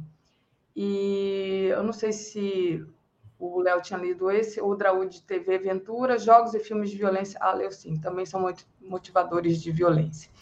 E aí, é, queria mudar de assunto com você e falar sobre o Tacla Duran, né? O Lewandowski manteve o caso Tacla Duran no STF e pediu à PGR manifestação sobre eventual inquérito, né? Então, daqui a pouquinho a gente até fala da figura do Lewandowski, né? Figura importantíssima que vai se aposentar, está saindo. É, mas antes queria falar desse caso Tacla Duran, que é de suma importância para desmascarar a Lava Jato e tudo que foi feito de errado no Brasil até agora, né, Joaquim? É, exatamente. Bom, a decisão do Lewandowski é importante, foi técnica. E é importante por quê? O Moro quer tirar o caso do STF e quer tirar o juiz Ápio. O Moro quer escolher um juiz, entendeu? Porque sabe o que fez. Sabe que ele pode ser complicado, sabe. Ele sabe. Se houver uma investigação para valer, ele vai para cadeia. Ele pode ir para cadeia. Sim. Então, ele quis escolher um, um foro. O Lewandowski, a partir da manifestação da PGR, Procuradoria da República, né, ele está dizendo, o procurador dizendo, olha, fica no STF. E por quê? Isso é que é importante. O Moro fala, não é STF porque eu não sou mais juiz. É, perdão, eu não sou, eu não era senador. Então, portanto, não é STF. Se fosse ele na condição juiz, ele seria no TRF4. Só que os supostos crimes, é isso que o Lewandowski fala, atribuídos, fala supostos, atribui, que é a partir de denúncia da Tacla Duran. Os supostos crimes atribuídos ao Sérgio Moro se prolongaram no tempo. E aí, isso é que é importante da decisão dele. O Moro, como ministro da Justiça, atuou para prejudicar o Tacla Duran. Ah. Porque o Ministério da Justiça segurou documentos, não informou o, o, a defesa do Tacla Duran sobre procedimentos que tinham sido tomados, prejudicando a defesa do Tacla Duran. Portanto, continuava a usar o poder dele, que foi usado como juiz, quando decretou a prisão, a usar o poder dele no Ministério da Justiça para perseguir o Tacla Duran. Portanto, o que fez o Lewandowski, tecnicamente, como há indícios de que ele cometeu crime, ou supostos crimes, é assim que ele fala, no Ministério da, da Justiça, quando era ministro, e depois como senador, aí como senador eu não sei exatamente o que foi, o caso fica aqui. E Deltan Dallagnol, ele não fala na decisão, fica por conexão. Então, vai ser investigado pelo Supremo Tribunal Federal, o inquérito da Polícia Federal deve ser aberto, o Tacla Duran deve voltar, é, decidiu já, vai voltar agora, quinta, sexta-feira, sexta-feira já estará no Brasil, ele vai ter segurança aqui no Brasil, da Polícia Federal, porque é testemunha protegida, tem um salvo-conduto que durante duas semanas, 15 dias, nada, ele não pode ser preso, porque de repente um amigo do Deltan Dallagnol, um amigo do Sérgio Moro, decreta a prisão dele, uma nova prisão. Aí você tem um, um problema sério, né? vai ter que ir lá para o Supremo, etc. Então já tem um salvo-conduto. Então ele deve vir, deve prestar depoimento, e como eu disse, o Tacla Duran contou só uma pequena parte do que ele sabe. Tem muito que coragem mais... desse cara, né, Joaquim? Eu, eu penso, porque ele poderia ficar lá na Espanha, já está lá com a família dele toda e ficar quieto, né? Para não ter mais confusão para o lado dele. Mas ele está sendo corajoso, você não acha? Total. Eu, quando fui a primeira vez falar com o Taco Duran, eu entrevistei o Taco Duran duas vezes. A primeira vez foi em novembro de 2017. Encontrei com ele no colégio de advogados, que tem lá uma espécie de OAB. Ele anda de, ali de táxi, tem uma vida comum ali da, da, da, da, na Espanha. E na ocasião, eu quando vi, todo mundo morria de medo da Lava Jato naquela ocasião. E o Tacla Duran estava firme, eu fiquei, conversei com ele muito, muito, muito ó, três dias. Ele estava muito determinado a enfrentar a Lava Jato, porque ele achava um absurdo o que estava acontecendo. E para isso ele se preparou. Olha só que não é fácil, Davi. É. Ele levou a família inteira pra, dele, a família toda para a Espanha. A mãe, a irmã. Eu fui no escritório da advocacia, ele advoga lá, com a irmã. Flávia, sabe? Está brincando o nome dela? Então, é advogada, mas teve que deixar o Brasil, porque a Lava Jato ela molestava a família. Olha que absurdo que nós vivemos. E ele, e ele foi para lá, e mais, ele falou. Tem um outro brasileiro que foi para Portugal, que é o Raul Schmidt, foi perseguido também, mas a família foi perseguida aqui, aqui no Rio de Janeiro. E vou contar para vocês. Eu ia fazer uma entrevista com ele. Olha que escândalo com o Raul Schmidt. O Tacla Duran levou toda a família, se protegeu e foi para cima. E ainda não foi totalmente para cima, e agora para voltar tem o salvo-conduto. Mas o Raul Schmidt, eu tinha acertado, eu ia entrevistá-lo. Estava tudo certo, porque Portugal tinha negado a extradição do Schmidt, o Raul Schmidt, para o Brasil, como tinha feito com o Tacla Duran. Conversamos, negociamos toda a entrevista. Sabe o que aconteceu, Daphne? No dia seguinte, a Polícia Federal foi com um fuzil no apartamento da filha que morava no Rio de Janeiro. Nossa. Com um fuzil mostrando para o neto dele, a filho da filha, né? De oito anos de idade. Aí ele fala, Joaquim, eu não posso. Eram fascínoras, são fascínoras. O que eles fizeram na investigação de Atibaia, do sítio de Atibaia, que eu conversei com uma mulher humilde, o Januário Paludo foi lá na casa dela pegar ela e o filho de oito anos. O menino, eu, tinha, eu tenho esse vídeo, o menino com o olho arregalado. Mostrei esse vídeo, inclusive, já fiz faz uns três anos, quatro anos, da Lava Jato. O menino com o olho arregalado, o Januário Paludo, foi lá, esperou o marido sair, covarde. Pegou o filho, a mulher, o filho, e aí colocou dentro da casa de Atibaia e ficou pressionando o policial federal, pressionando junto com o Januário Paludo, pressionando para que dissesse alguma coisa contra o Lula. Tinha o que dizer contra o Lula. Falou: olha, eu sou faxineira aqui, quem me paga é o. É o, o, o, o dono da, da, chácara, que era o. Como é que chama dele? É, enfim, era o dono, o dono do, do, sítio lá, que eram dois alqueires, três alqueires. Então, é, o Bitar, Fernando Bitar, entendeu? O Fernando Bitar, filho de Jacob Bitar. É ele que me paga. Não, não, mas não é o Lula, ele não te dá alguma coisa. Tal. E o menininho assustado com a mãe, porque a polícia, o camburão da polícia foi lá. Fizeram a mesma coisa com o Schmidt, que eu estou dizendo, e poderiam ter feito com o Taco Eles tentaram fazer com o Taco e a irmã dele. Ameaçaram a irmã. Disseram, podemos trazer a sua irmã para dentro. Falaram isso na primeira reunião, ameaçando isso para conseguir delação, para conseguir acordo, para assustar a pessoa e depois conseguir acordo via advogado. É isso que o Taco Duran vai dizer. Então, falo, realmente, quando eu vi lá, ele estava corajoso, e eu, eu disse isso num vídeo que eu produzi, um documentário meu do Nacif, a indústria da delação premiada. No final, quando ele estava saindo, já estava escurecendo, ele estava saindo, eu fiz imagem dele indo embora, Taco Duran, indo para lá.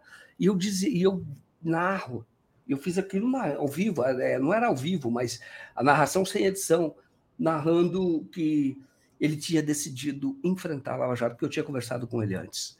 Ele, não, ele, ele falou: esses caras não são honestos, enganaram o Brasil e eu vou contar. Daí Eles ele se deram mal porque o Tata Duran tinha muito conhecimento, deve ter muito conhecimento jurídico, afinal de contas é um advogado, né? E ele conseguiu pensar tudo isso, recolher as provas e se indignar com todos os desmandos da Lava Jato que estava justamente atingindo a ele também. Então, é, queria ressaltar aqui a coragem que ele teve, né? Mas sexta-feira vai estar aqui. Sexta-feira vai estar aqui, né? Agora voltando a falar do ministro Lewandowski, né? Deixa eu só é, ler aqui o Clides Novaes. Joaquim, ninguém foi punido pelos excessos da Lava Jato. Disse aqui pelos, o pelos, Não, pelos, um, um, teve uma punição que não foi aplicada até agora que é a demissão do Diogo Castor de Matos, que tinha sido estagiário do Deltan Dallagnol. Sócio de um filho de um bicheiro lá em Curitiba. Olha que absurdo. Esses caras diziam que estavam combatendo lavagem de dinheiro e ele tem uma academia de tênis, o Diogo Castor de Matos, que é em sociedade com o filho de um, de um doleiro, tá? Que tinha lá envolvimento, é doleiro, na verdade tinha um doleiro, era doleiro. Então eu, eu, eu, eu falei, tá no documentário do, do, do, do, do Sérgio Moro, tá? Então, é, ele, ele foi demitido, é, não, mas ainda não, não, ah, não cumpriram. Tem até uma ação da Tânia Mandarino, que é advogada, ela atua muito fortemente para que ele seja, pelo menos, citado, seja punido, porque a decisão já está tomada. Mas ele vai enrolando, recebeu bônus agora há pouco tempo da Lava Jato, mas houve essa punição. E por quê? Porque ele cometeu, aparentemente, o um crime de falsidade ideológica publicou um outdoor de apoio a ele mesmo, da Lava Jato, aqui a lei se cumpre, aquela bobajada que dizia hipócritas, criminosos hipócritas. Publicou isso, porque realmente é criminoso hipócrita. Aqui a lei se cumpre. E aí, pegou um laranja que eu conheci, que era um, um, um jovem evangélico, professor de bateria, música. Entrevistei ele na periferia da, da, da, de Curitiba, tá no documentário sobre o hacker que deu história do Brasil, conversei com ele lá, pegou o nome dele, o CPF dele, fingindo que tinha sido esse cara que contratou o outdoor, porque um, um servidor público não pode fazer propaganda dele mesmo, um promotor. Olha só, crime de falsidade ideológica.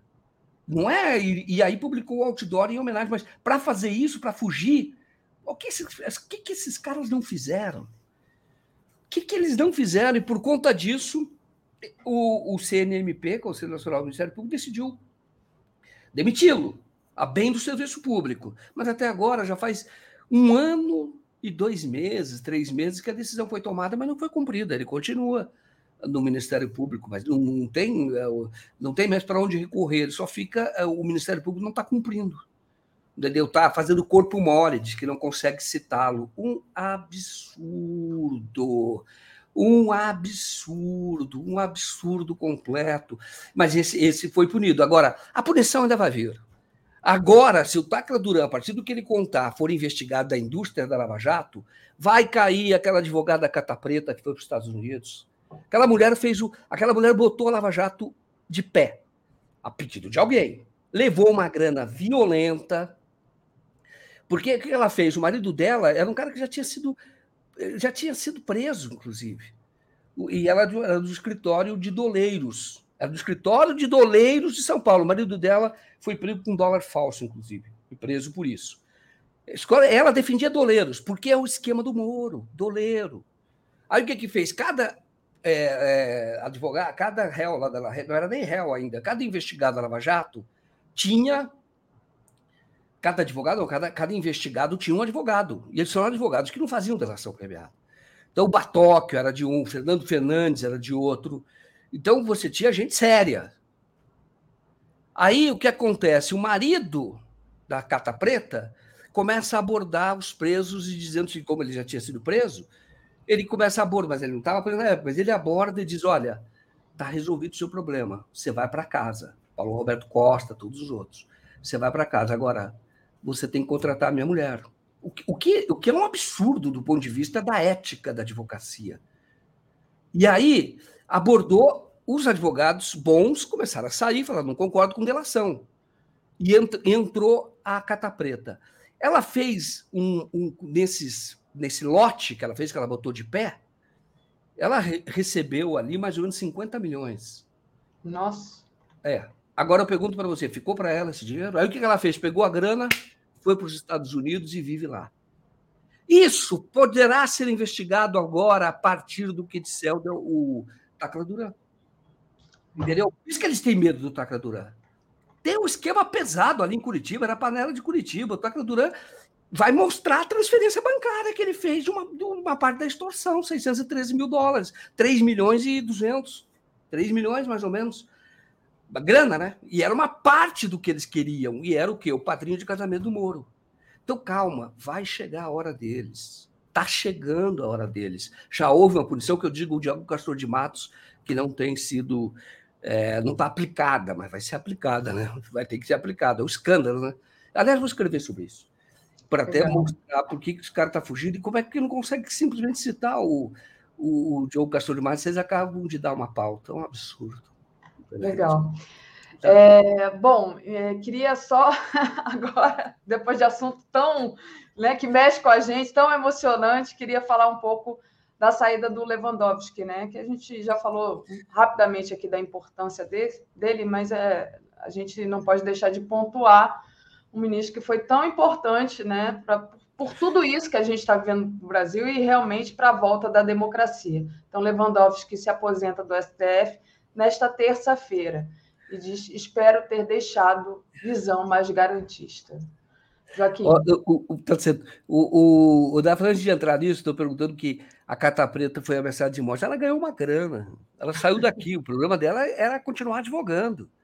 Porque ela pegou aquele lote inicial e aí ela construiu a narrativa, que foi a que prevaleceu até a Lava Jato ser desmascarada. Entendeu? Construiu uma narrativa. Porque é o seguinte: quando você é delator de mais de um, você combina os depoimentos para um confirmar o outro. E claro que isso, por, por isso que a Lava Jato ficou de pé. Então, ó, você conta isso, o outro vai confirmar isso. Tudo mentira.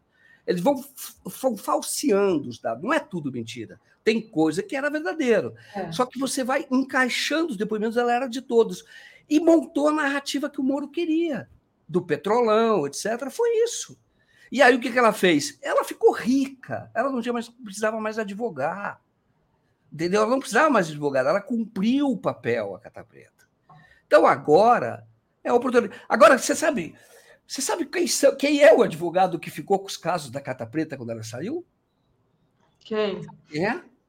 Marlos Arnes. É. E sabe quem é Marlos Arnes? Era sócio da Rosângela, parceiro da Rosângela em ação. Sabe quem é? Recebeu no, no, no, na conta do escritório dele os 613 mil dólares da, do Tacla Duran. Uhum. Ele ficou com os casos da Cata Preta, tudo combinado. E depois o próprio Marlos fez algumas delações, ganhou grana. Mas ele ficou com os casos. A Cata Preta era para colocar de pé. Advogado que tinha alguma reputação não ia fazer aquilo. Então, pega essa mulher que é casada com um doleiro, que foi advogada de doleiros, pega essa mulher e ela vai botar de pé. Foi isso que aconteceu. Tudo isso passou diante dos nossos olhos, essa grande farsa. Verdade. É verdade. E Joaquim, e aí. Eu vou é... falar sobre o, o, desculpe, viu? Você Não, imagina, antes de você falar sobre o Lewandowski rapidamente, É, só agradecer aqui ao Alair Padovani, que mandou um superchat. Diferença de peso, Dario Messer e Alberto Youssef. Reginalíssima, é, de Joaquim A. Cata Preta, é, tinha vínculo com os tucanos? A, a Reginalíssima fez essa Ela tinha vínculo com doleiros, tá? Pode ser doleiros, doleiros. que serviram a tucano. O negócio dela é doleiro. E negócio de doleiro é Sérgio Moro. Sérgio Moro protegeu os doleiros. Ele tinha um doleiro de estimação chamado Alberto Youssef, pegou um para massacrar, chamado Toninho Barcelona, e protegeu todos os outros porque pagavam propina. Agora, você dizer, ah, o Sérgio Moro recebia propina, não sei se ia para ele, se o doleiro pagava, pagava. Certo. Eu acho até que ia, mas aí para fazer uma afirmação peremptória tem que ter prova. Porque nada acontecia sem que o Sérgio Moro quisesse. Uhum. O Olavo Lins contribuiu aqui conosco e o José Arnulfo, o Adidamus é... e o Pimenta foram à Espanha e estiveram com o Tacla Duran. Entregaram vasta documentação a Raquel Dodge e ela nada fez. É verdade. Eles estiveram lá é... e na mesma época que eu tive, tiveram uma semana antes, na verdade. E eles pegaram documentos e, e depois foram eles que acertaram, marcaram o depoimento do Tacla Duran da CPI da JBS na época que chamava. É. Não eles. Por isso que o Tacla Duran teve a oportunidade de mostrar as primeiras provas ali. Tá? E nada foi feito realmente, tinha que ser feito. Tá? Exato, a, eu me lembro Não fez porque ela era aliada da Lava Jato. Exato. Então, Joaquim Lewandowski. oh, o Lewandowski vai fazer muita falta. O Lewandowski é um professor da USP muito respeitado, foi juiz, e, e realmente tem momentos marcantes neste período de violação da Constituição, quando ele fala de garantismo. Então, o, o, a, a, a escola Moro perverteu o judiciário. Eu me lembro de uma sessão em que o, o, o, Fux, que era presidente do STF na época, fala, mas, ministro, essa decisão prejudica o combate à corrupção. Aí o Lewandowski respondeu: é, Excelência, ministro, juiz não combate a corrupção. Juiz julga. Quem combate a corrupção, porque senão vira tribunal de inquisição, tribunal de exceção. De exceção. Juiz não é parte. Até para evitar abusos. Quem combate é a polícia, quem combate são organizações da sociedade civil. Se o judiciário entrar nesse combate, acabou o judiciário. Juiz não combate, porque se, entenda bem, se um juiz, se ele tiver na posição dele, se tiver uma causa lá, ele tiver com raiva porque ele está combatendo, ele vai te massacrar. Quem vai ser o juiz? O juiz, por isso, ele tem que ser sóbrio, que era uma coisa que o, Moro não era ele tem que ser distante, ele tem que ser neutro. E não, não é que ele vai ser neutro porque ele quer que o crime prevaleça de jeito nenhum. Mas na história do Brasil, quantas injustiças se cometeram? Quantas pessoas não não é, é, acabaram confessando, por exemplo, ou dizendo, assumindo um crime sob tortura? Isso ainda ocorre com menos frequência do que era no passado, porque quando a polícia queria resolver um caso, ela pegava um, um alguém que tivesse já cometido um crime, batia no cara, torturava o cara, o cara assumia, porque era um a mais para ele assumir. E na história, pode ter certeza, há vários crimes solucionados que o autor não é a pessoa que é, a quem se atribuiu o crime. De certa forma, a Lava Jato fez a mesma coisa, viu? Isso em relação a empresários que sempre contribuíram com a eleição sempre fizeram doação. Então iam lá e massacravam o cara, batiam, e, e no caso da Lava Jato, é, pegava o cara, trancava, mandava para uma prisão terrível e depois oferecia a ele o seguinte, porque o negócio dele é grana. Você vai ficar com uma parte, então você vai lavar o dinheiro. A justiça lava o dinheiro para você. Você vai ficar lá com 5, 10, 15, depende da quanto a fortuna que o cara tinha, uma parte você vai, vai, vai pagar de multa, que é para a gente dar uma satisfação para a sociedade, e, meu irmão, vai viver sua vida. Pô, todo mundo em liberdade, mas entrega o Lula aí, tá? Entrega o PT aí. Mas fala, mas não tenho que entregar. Teve um cara que falou, não tenho que dizer do Lula. Inventa. Não é que eles falavam inventa, mas eles pressionavam o cara para dizer, cria, cria uma teoria, eu acho que era. Dá uma de Palocci. Tem um Entendeu? vídeo no, no Porta dos Fundos muito engraçado, onde uh, tem um, um, alguém interrogando o aquele, ai meu Deus, esqueci o nome dele agora, do comediante lá. E aí ele vai dizendo: "Não, não tinha Lula, não tinha Lula, mas e a conta do restaurante? Ah, nós comemos Lula. Tá vendo? Tinha o Lula". É uma, uma, piada assim, mas já era mas foi isso. exatamente isso, né? É foi o pedalinho, isso. é essas coisas. Né? Foi isso, foi isso. Olha, se você quer sair, diz alguma coisa aí para a gente se, se encaixar na narrativa. Exatamente. Se encaixar na narrativa. Olha, é, Joaquim, Euclides é, Novaes diz: precisamos de juízes garantistas para os pobres também. E o Alair Padovani reclamou aqui que era que ele tinha feito uma pergunta. Aí eu fui lá no superchat seu, Alair, não tinha uma, um ponto de interrogação. Mas o, eu acho que é esse que ele está tá perguntando. Bom. Qual é a diferença de Dario Messer e Alberto Youssef? Não sei se eu acertei, porque não, não, não Posso dá para entender aqui. O Dario Messer é ligado a bancos e é o doleiro de bancos. Banco grande, tá? O negócio dele era, era isso. O Youssef, ele trabalhava com doleiro, era doleiro, mas não só o Youssef ele, ele, ele financiava empreendimentos, ele era um lavador de dinheiro mais completo, vamos chamar assim. Essa é, essa, essa é a história.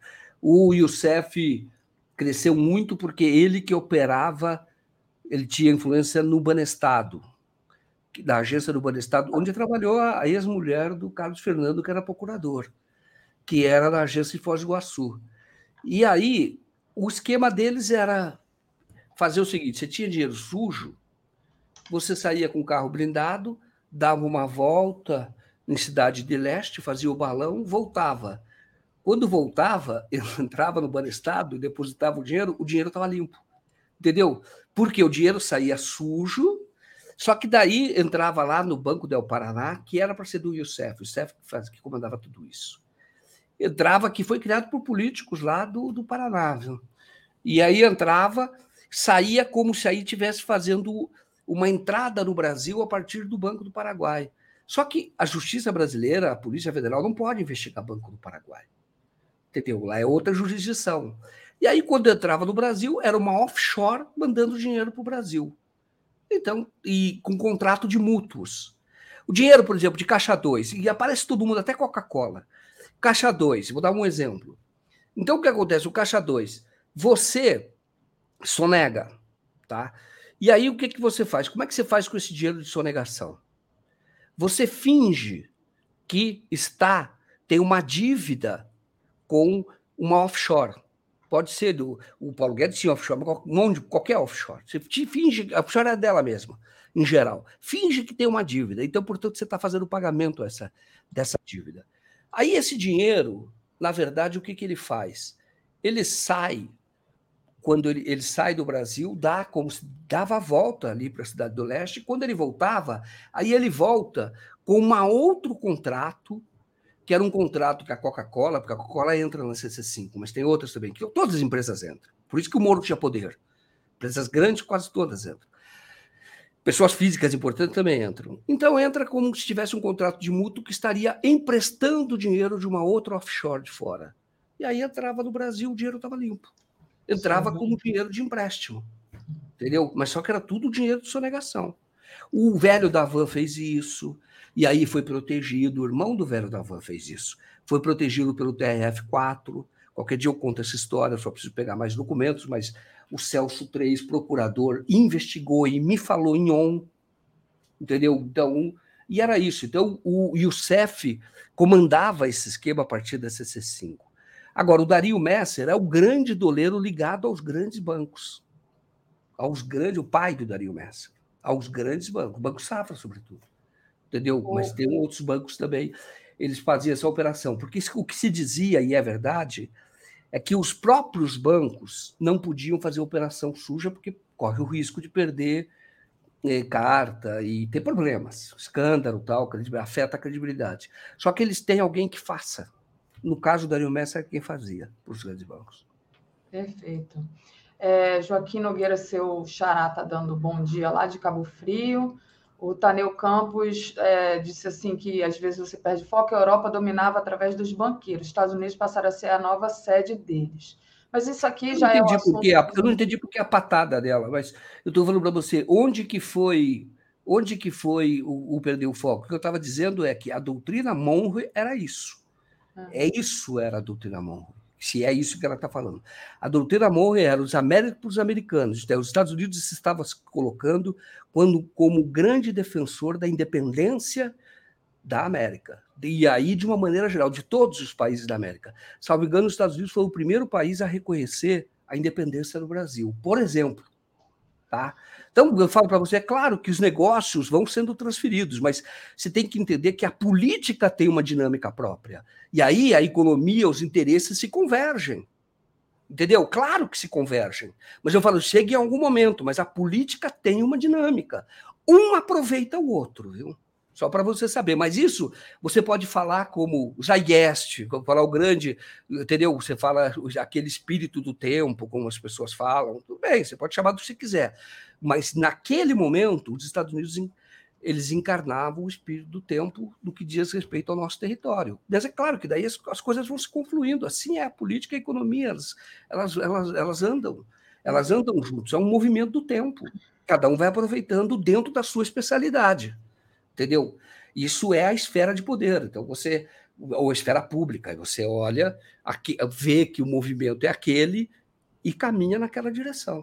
Joaquim, agradecer aqui ao Paulo Batistella, que nos apoia, e eu queria, antes de trazer o Brian, que já está aqui nos bastidores nos esperando, queria trazer a. Só uma coisa que é a seguinte: que eu falo, às vezes a gente fica olhando para a folha, às vezes a gente fica olhando para a árvore, ah, é o banqueiro, é a Globo. Você tem que olhar para a floresta. Quando você olha para a floresta, você passa a ter capacidade de entender melhor as coisas. Eu falo para você, é evidente, se você pegar no micro, você fala, ah, mas o banco tal que foi para os Estados Unidos. Ok. Só que isso faz, faz parte de um grande processo.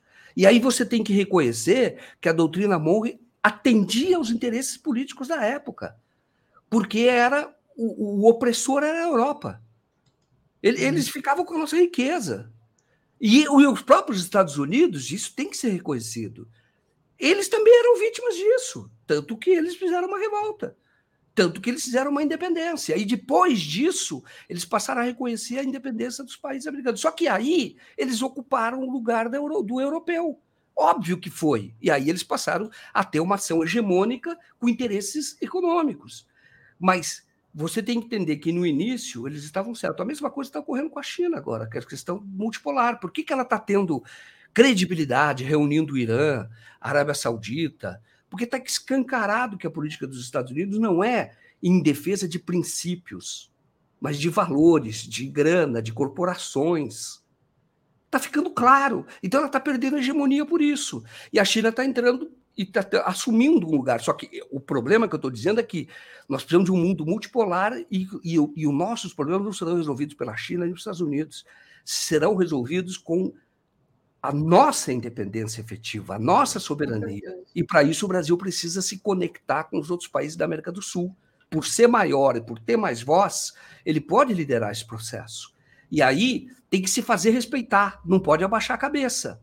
E se você se faz respeitar, o, o mundo vai encarar assim, é melhor não mexer com eles, não, porque os caras estão lá reunindo os vizinhos, são todos, estão se fortalecendo, entendeu? Mas a gente não tem que ficar na mão de ninguém. Nem dos Estados Unidos, na época da doutrina Monroe, que era a América para os americanos, era ótimo, tinha que aplaudir mesmo. Os europeus eram os grandes ladrões, saqueadores, e nem, a, e nem com a China, e nem com a Rússia, nem com ninguém. É o Brasil para os brasileiros. É Joaquim, não estou rindo aqui de um comentário aqui do internauta, mas deixa para lá.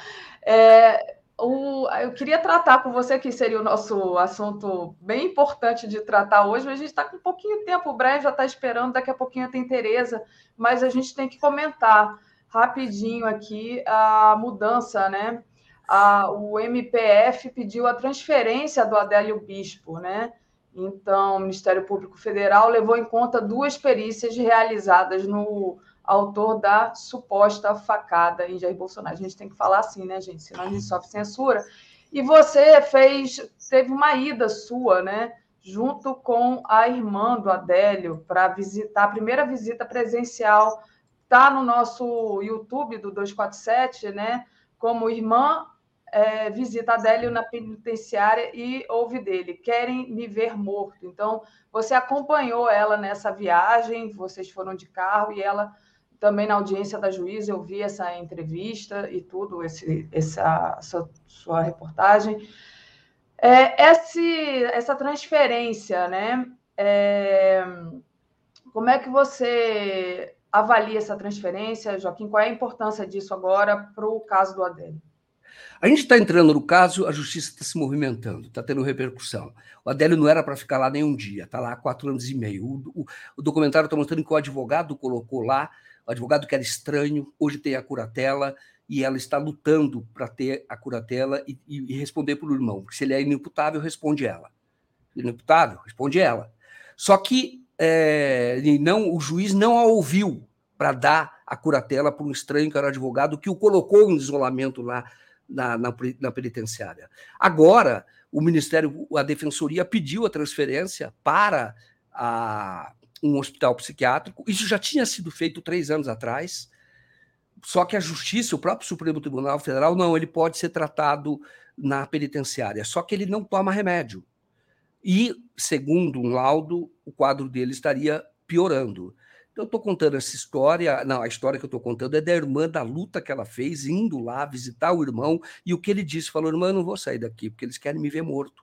Ele não toma remédio porque ele não sabe que remédio estão entregando para ele, ele tem medo. Aí eu quero só lembrar, única, o que eu queria falar, que não está ali, mas para vocês saberem, a campanha do Trump começou quando um menino inglês, autista, avançou sobre um. tinha feito treinamento de tiro avançou sobre um policial, isso nos primeiros atos do Trump, maio de 2016, avançou sobre um policial, tentou pegar a arma e dizia que ia matar o Trump. Esse menino foi preso. É, eu digo menino porque era mais jovem que o Adélio, tinha cerca de 20 e poucos anos, foi preso, e aí teve manchete na época, é, no sentido de que aqui o Trump tinha sido alvo de atentado. Só que não chegou a dar o tiro. Ele avançou, ele foi preso. Aí expulsaram esse rapaz dos Estados Unidos ele voltou para a Inglaterra. O que, que era esse rapaz? Autista. É, um, é, uma, é uma coincidência, se é que é coincidência absurda. Ele era um autista. E é claro que ele antes fez o curso de tiro, e também não tinha arma, mas daí o caso dele avançou sobre um policial. Tentou pegar a arma, sacar do policial, tentou. Isso vocês podem achar, isso está no, no, Que interessante. O, o, o, é muito parecido. E aí o Trump teve muita repercussão. Estão querendo matá-lo. O que as pessoas não falaram é porque o menino era autista. E depois de seis meses, ele foi transferido para a Inglaterra. Hoje ele está na Inglaterra. No caso do Adélio, trancaram, disseram: é, ele é insano. Mas se ele é insano, vai para o hospital psiquiátrico. Aí a questão, por que não foi? Tem que ser tratado. Se ele não pode ser julgado, é insano. Olha só, a lei protege, dizendo: olha, o insano não pode ser julgado. É absolvido impropriamente, como se chama juridicamente, absolvição imprópria.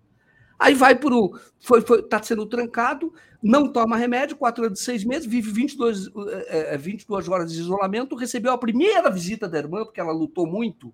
Foi agora, nós estamos mostrando esse documentário. Visita presencial, quatro anos e meio. Então, claro, e o último laudo fala que ele pode desenvolver esquizofrenia. Tá bom? Então, é, porque ele tem um chamado um transtorno paranoide, chama, tem um tem uma doença que é paranoia, no fundo, que é isso é que ele tem. Tá? Muito bem, então tá lá é, no 247, é, para quem quiser acompanhar é, essa reportagem que o Joaquim fez com a irmã do Adélio. Obrigada, Joaquim, te agradeço demais. Vou trazendo aqui o nosso querido Brian Mia. Valeu, até mais. Vou trazer sem vinheta mesmo, que a gente está com problemas nas vinhetas. Bom dia, Brian. Bom, Tudo bom? Eu estou com um problema com a minha vinheta há muito tempo. Pois é. Não, e já foi feita uma vinheta né? com uma foto nova, mas a gente está sem a, a locução, né? Então, bom, enfim, vamos ao, vamos ao que interessa, né? Queria Sim. que você fizesse é, um comentário, Brian, sobre o que, que a mídia internacional está falando sobre os 100 dias do governo Lula. Né? Ontem a gente teve aqui reunião ministerial, teve depois fala do Lula, a voz do Brasil, mas o que, que saiu na imprensa aí dos. É, aí não, porque você está em Recife, mas lá dos Estados Unidos? É, é uh, muito pouco, sabe? É, muito pouco.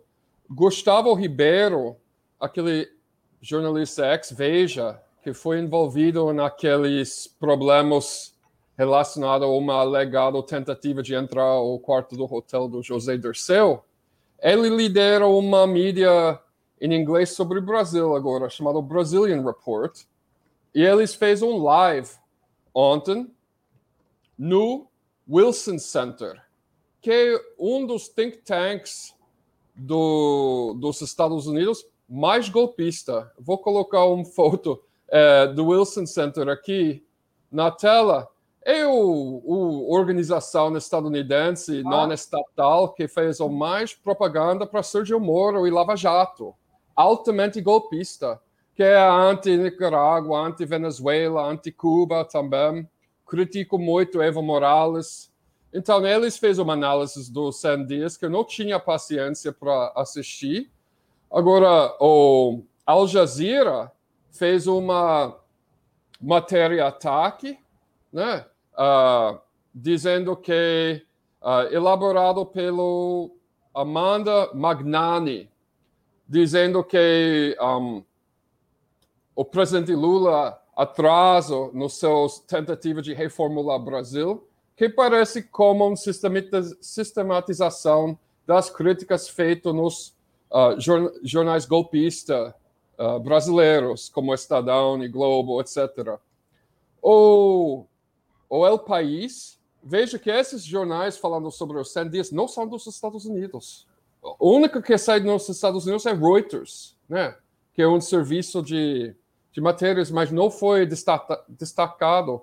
El País fez uma levantamento um pouco melhor, mas ainda abre espaço para brasileiros da direita atacar Lula dizendo que ele é, é uh, como que fala, um, fraco demais nas suas críticas do Putin, que ele é, uh, expressou apoio para regimes autoritários como Cuba, Venezuela, Nicarágua essas críticas que, tipo, ele nem fala muito sobre isso durante os primeiros 100 dias. E é isso. E outra coisa que eu acho interessante, Daphne, é que não tem nada na imprensa anglo hoje sobre a visita de Lula à China. Só uma matériazinha que aparece no Yahoo. Deve ser um dos menos prioritários que Reuters vendeu para a imprensa lá. Mas, por exemplo, nem o Fox, que fez um documentário pelo Tucker Carlson de uma hora atacando Lula para seu uh, relacionamento com China, nem o Fox menciona isso. Nem o New York Times. Dia 24 de março, The Guardian da Inglaterra fez uma matéria razoavelmente objetivo sobre a visita de Lula à China, mas foi antes que foi cancelada a primeira tentativa, né? Mas hoje não tem nada. E eu acho que é, é uma blindagem que a mídia vinculada com a OTAN está fazendo para não deixar essa uh, tentativa de paz no conflito ucraniano uh, ucraniano entrar na mídia. Que depois do visita de Macron à China, né, eu acho que eles estão vendo essa iniciativa na Ucrânia desmantelar. Apoio para ele está mais fraco do que nunca ele está no, no, raiz de muito dessas manifestações que está acontecendo na Europa. Eles, o, o, povo lá não está de acordo com os sacrifícios que ele está sendo obrigado a fazer em termos de preço de energia quatro vezes mais caro, né? Uh, sucateamento de alguns serviços públicos para financiar o um, aumento da guerra na Ucrânia, né? Uh, agora com Macron já mostrando falta de confiança, com Lula indo para a China com o objetivo explícito de criar um clube de paz, dos países que querem paz no conflito do Rússia e Ucrânia, eu acho que ele está, eles preferem nem mencionar. Talvez vai ter alguma cobertura no final da visita, mas você imaginaria que esse seria um, uma matéria importante, mas não está sendo tratado assim. Um, e como ele pode ser usado contra, eu estava esperando, por exemplo, o manchete no Fox atacando Lula por essa visita à China. Né? Porque são muito. O Partido Republicano, a única diferença geopolítica do Partido Republicano e do Partido Democrata é que os democratas querem guerra com Rússia primeiro e depois com China e os republicanos querem uma guerra com China primeiro e depois com Rússia. Então, nem a, nem a mídia vinculada com o Partido Republicano está comentando. Então, eu acho muito estranho. Lembrando também que o repasse que Biden acabou de autorizar para mais armas para a Ucrânia foi minúsculo 2 bilhões de dólares, comparado com centenas de bilhões de dólares ano passado. Né? E saiu uma matéria no Washington Post dizendo que uh, o estoque de mísseis pequenas, né, anti-tanque, anti-aérea, está esgotado. O estoque de munições está esgot de munições está esgotado. Então, eu acho que é um tipo de blindagem. Muito bom. É, Brian, deixa eu pedir para o pessoal deixar o like, compartilhar a live, né? Quem puder, torne-se membro aí do YouTube para ajudar aqui a nossa mídia progressista, independente.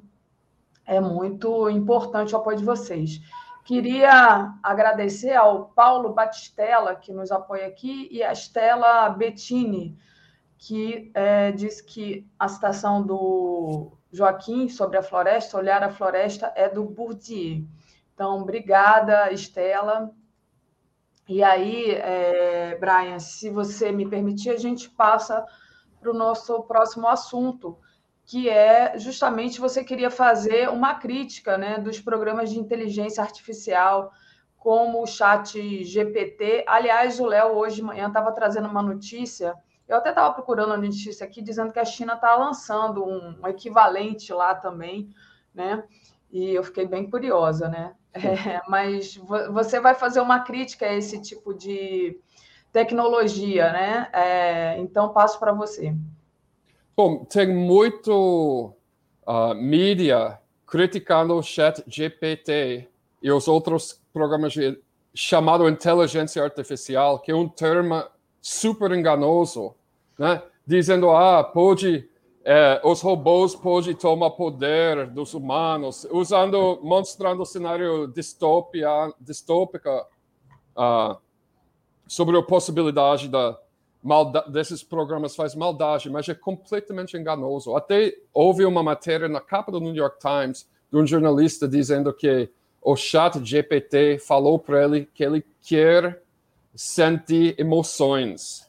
Entendeu? E tá, uh, ele está promovendo essa imagem do que realmente é uma forma de inteligência artificial. Só que se você faz uma análise do profundo do assunto, um, inteligência artificial é um termo de marketing. Ele não é uma inteligência artificial, é um programa de papagaio. A única coisa que ele faz é uma pesquisa para tudo o que existe sobre um X assunto e uma sistematização baseada no, no roubo de textos de outras pessoas, frase por frase. Além disso, ele, ele não tem capacidade de distinguir entre que é uma fonte confiável, que é uma fonte não confiável. Então, eu pedi para ChatGPT faz uma análise do meu jornalismo. Ele gera uma análise interessante. Ah, ele, um, obras dele são citadas academicamente em, em grupos de direitos humanos eh, no mundo anglo, não sei o que, não sei o que.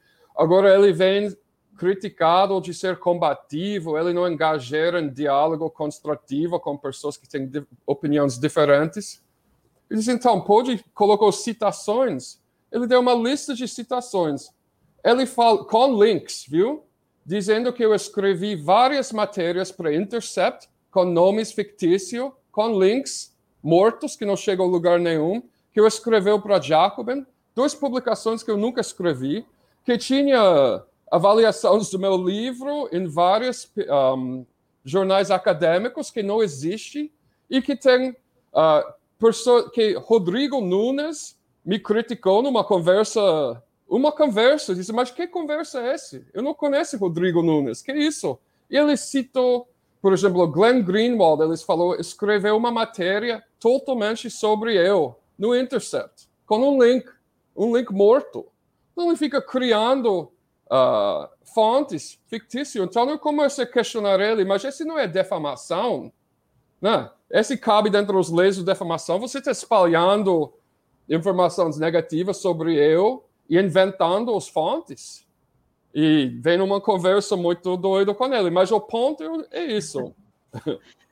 Quem quiser, quem é. quiser se divertir pode fazer essa experiência, né, gente? Pode divertir, mas toda essa ficção distópica que ele está espalhando sobre chat GPT, parecido com Elon Musk prometendo nove anos seguida que esse ano vai ter carros que dirigem com inteligência artificial sem motorista.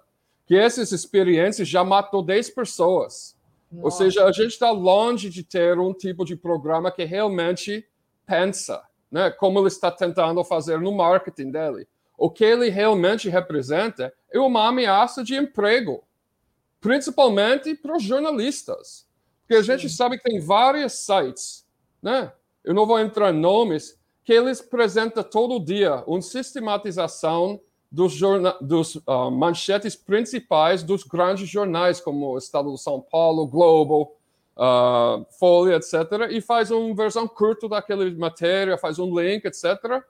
Agora, com, com o, o inteligência artificial do Bing, que está diretamente ligado com a internet, qualquer pessoa pode dizer, resuma os manchetes do dia como aparece na mídia brasileira. E em cinco segundos, você vai ter uma matéria. Então, jornalista não precisa mais. Entendeu? É, vai, vai ameaçar muito, não só do jornalista, mas qualquer pessoa que trabalha com texto, com tradução, com várias diferentes profissões. Pessoa que faz comunicações para o setor empresarial, né? Uh, e, e vai estar tá ameaçando muito emprego. E não só nisso, né? Porque parece que ele consegue formular argumentos jurídicos forte que vai ameaçar o emprego dos para uma categoria chamada para-jurista nos Estados Unidos, que uma ofício lá, minha, minha irmã trabalhou nisso, vai ameaçar milhões e milhões de empregos. E em vez de falar sobre isso na mídia, ele está uh, jogar, soltando essas matérias estilo Elon Musk. Uh, a tecnologia assusta. Uh, os computadores podem pensar. O que vai acontecer se eles tentam tomar controle do mundo? É uma cortina uhum. de fumaça para mais um roubo capitalista dos empregos de milhões de pessoas. Possível, é, né? Potencial. É, é, interessante isso, né? Porque eu falei brincar, porque você disse que fez essa experiência. Outro dia eu estava aqui na minha casa com meus dois irmãos. Eu tenho um irmão que é engenheiro e o outro que é matemático, justamente matemático ligado à, à informática. E eles estavam testando isso e descobrindo as falhas e apontando as falhas. Ficaram horas discutindo aqui sobre esse, esse, essa tecnologia, né? E achavam assim é, várias, ficavam rindo quando conseguiam apontar as falhas, que foi a mesma coisa que você falou, né? E o Beto Silva diz aqui, burrice artificial é, que como, sabe, como crítica. Diga. Sabe uma coisa também? Ah, eu sei que Teresa está chegando. É, sabe por que não aparece violência uh, citações de pedofilia, uh, nazismo, essas coisas no, no programa, que ele não é capaz de gerar essa pesquisa sobre esses assuntos, é porque eles têm uma enorme armazém em Nairobi, Quênia, em que eles pagam centenas de pessoas menos de 2 dólares por hora para um, vasculhar toda a internet todo dia e, e marca tudo o que fala sobre esses assuntos.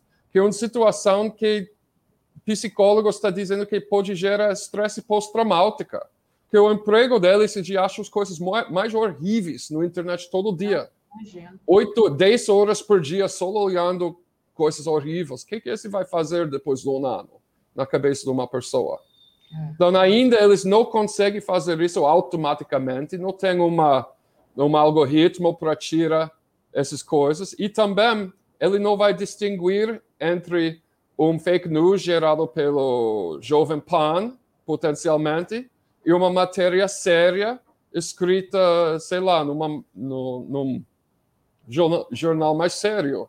Né? Verdade. Muito bem, Brian, queria te agradecer demais pela conversa de hoje e desejar uma ótima semana para você. Você também Obrigada. e todos os telespectadores.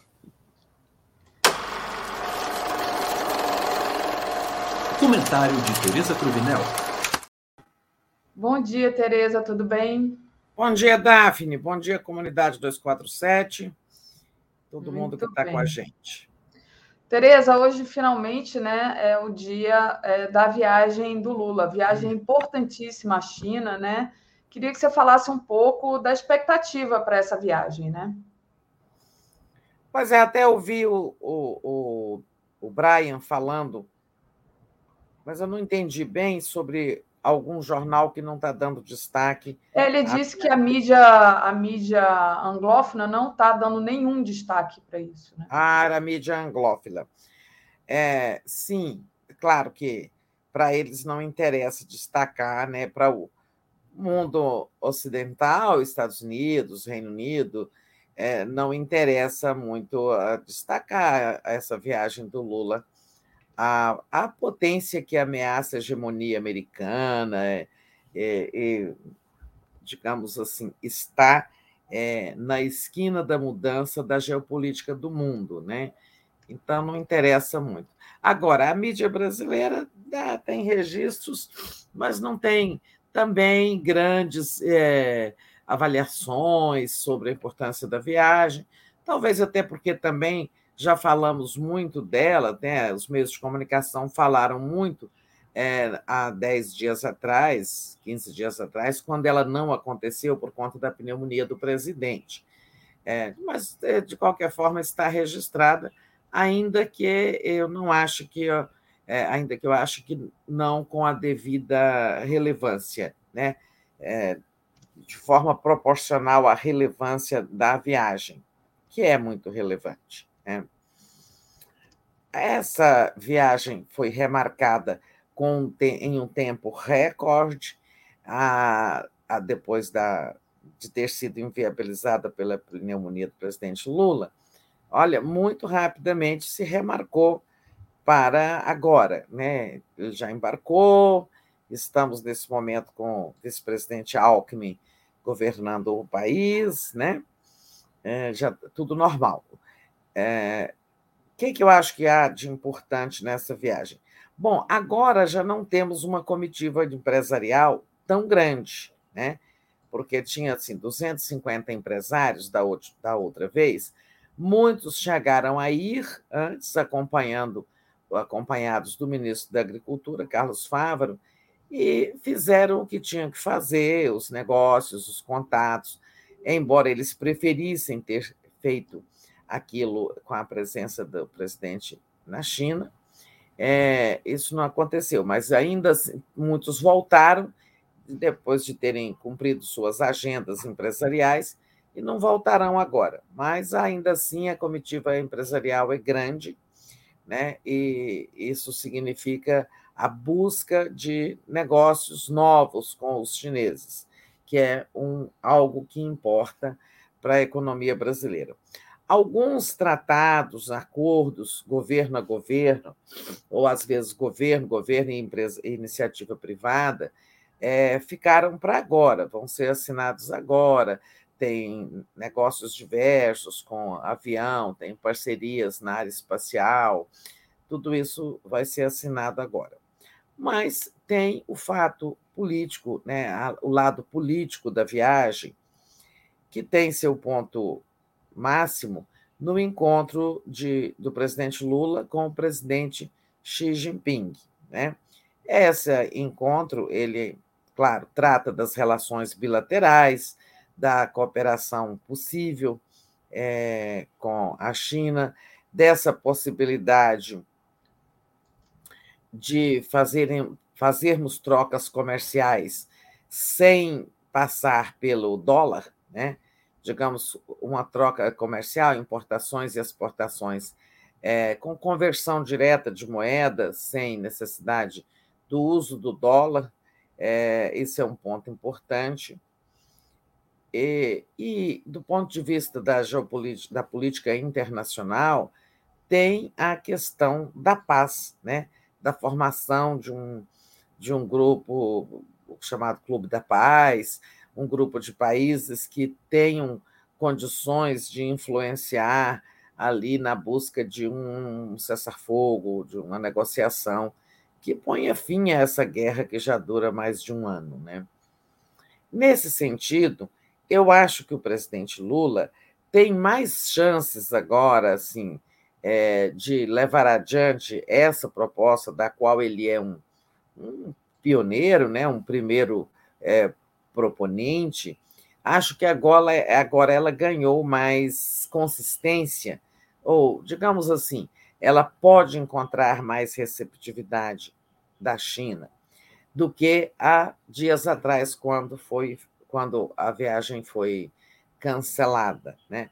A posição da China, todos nós sabemos, ela tem seus laços, digamos, preferenciais com a Rússia, não ataca a Rússia, mas tem evitado o envolvimento direto por conta de todos os interesses que a China tem no mundo, os interesses econômicos. Né? A China, por exemplo, tem relações muito importantes com a União Europeia. Então, ela não vai dar uma trombada é, entrando numa guerra ao lado da, da Rússia, é, embora tenha, esteja cooperando com a Rússia comercialmente, né, com os negócios, sub, substituindo, de certa forma, né, a, os negócios que a Rússia perdeu com o embargo imposto pelos países é, ocidentais. Né? A economia russa foi muito atingida, principalmente no início, mas depois ela é, acabou voltando ao normal e a China muito contribuiu para isso, digamos, aumentando suas compras ou seus fornecimentos à Rússia, compensando a perda dos negócios com países ocidentais. Mas por que, que eu digo que a, acho que agora a questão da negociação de paz ficou mais, é, mais consistente? Né? É, teve lá, depois, entre o cancelamento da primeira viagem do Lula, que não aconteceu, e agora, teve visitas lá, teve duas visitas é, importantes à, à China, né? a do presidente francês Macron e a do, da presidente da União Europeia, cujo nome eu nunca falo, porque sai errado, é complexo, mas se você achar aí, você fala. Mas é, é, é, é, o que? Ela é o que mesmo? Desculpa. Presidente da, da União Europeia, da Comissão da União Europeia. É porque é nome mais eslavo ali e tal, eu não memorizo. Ah, eu né? também não vou saber, não. Não, não tem importância. Então. É, é a Ursula von der Leyen, não é? É, é isso aí. Tá bom. Úrsula. Von der Leyen. Eu acho que é assim que se pronuncia. Acho que ela é né? alemã, talvez. É, é daquele lado ali. É.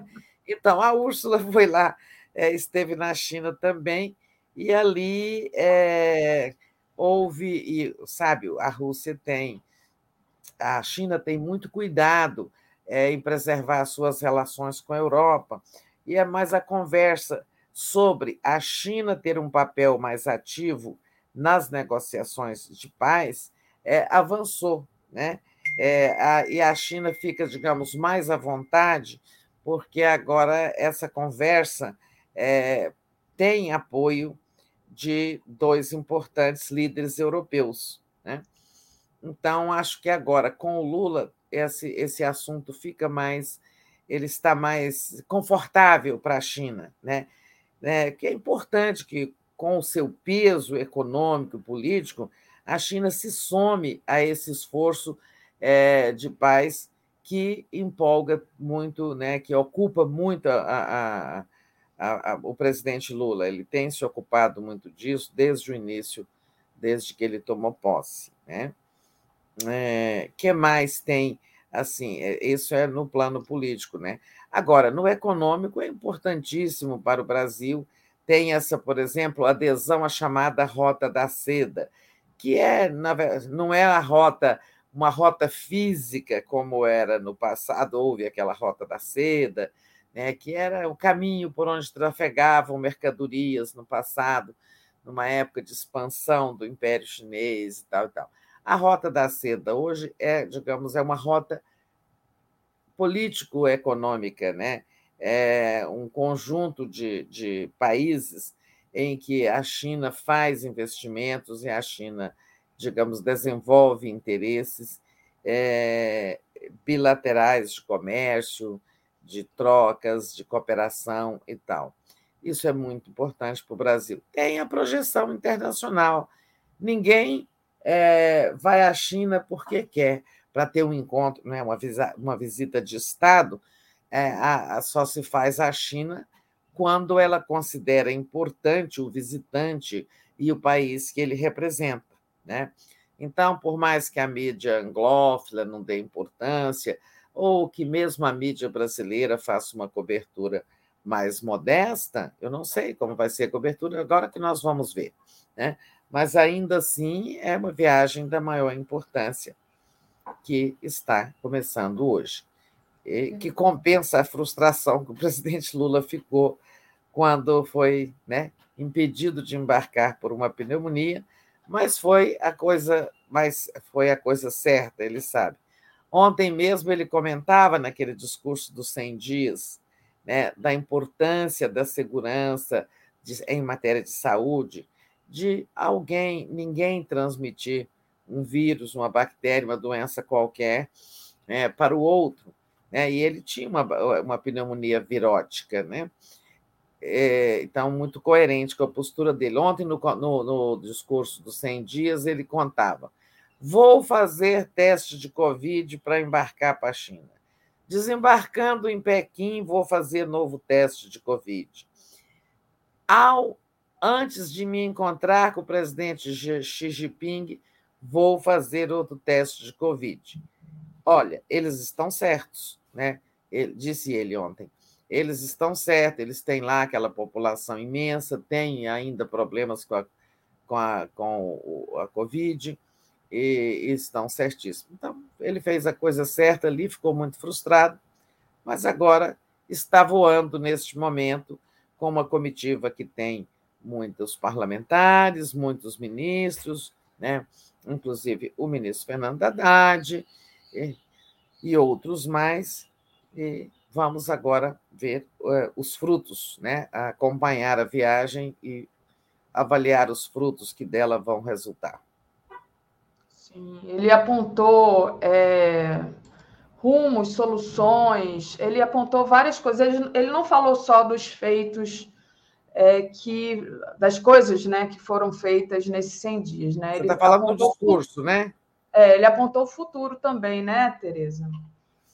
Ah, sim. Então, passando para a questão do discurso de ontem, né, da celebração de ontem, sim. eu achei isso, que foi um discurso muito completo, né, a fala ao Ministério, muito completa, em que ele tocou em todos os pontos, né? mas, como você está dizendo, não, não apenas do que foi feito nos 100 dias. Né? É, dos 100 dias, ele fez o balanço de tudo, começando da tentativa de golpe é, e, e, a vitória, digamos, sobre o golpismo e a preservação da democracia, que eu acho que é assim, sabe? Talvez não se dê tanta importância a isso nos balanços, mas eu considero fundamental. Senão, não teria o resto, não teria 100 dias, não teria novas políticas públicas. Não estávamos aqui falando de um presidente que está viajando para a China, até porque o outro detestava a China e os chineses, né? É, nada, tá, nada estaria acontecendo se naquele dia 8 de janeiro o governo não tivesse derrotado os golpistas. Né? É, mas ele discorreu sobre tudo que foi feito né? e apontou rumos. Né? E, então, por exemplo, ele fala assim: ressuscitamos o programa Minha Casa Minha Vida. Aí ele fala: agora eu não sei se vamos conseguir construir 2 milhões de residências, ou se será menos, mas é importante. Né? Aí ele fez muitos acenos à classe média ontem. Ele disse: é importante fazer casa não só para quem ganha salário mínimo, mas nós precisamos contemplar também quem ganha dois, três, quatro salários mínimos, né? pessoas que já não são tão pobres, mas que também precisam de uma casa. Né? Ele falou muito assim, de saúde, tudo que foi feito, mas cobrando soluções para problemas que estão aí, ou apontando soluções. Né? É, essa, o programa de investimentos em obras públicas, que vem aí em maio, né? ele falou, por exemplo, de pensar em ferrovias. Só que eu viajei de carro esse fim de semana e fiquei pensando, meu Deus, como pode um país desse tamanho né? as estradas o tempo todo sendo esburacadas, porque não duram as estradas, com tantos caminhões com toneladas e toneladas de cargo circulando sobre o asfalto. Né?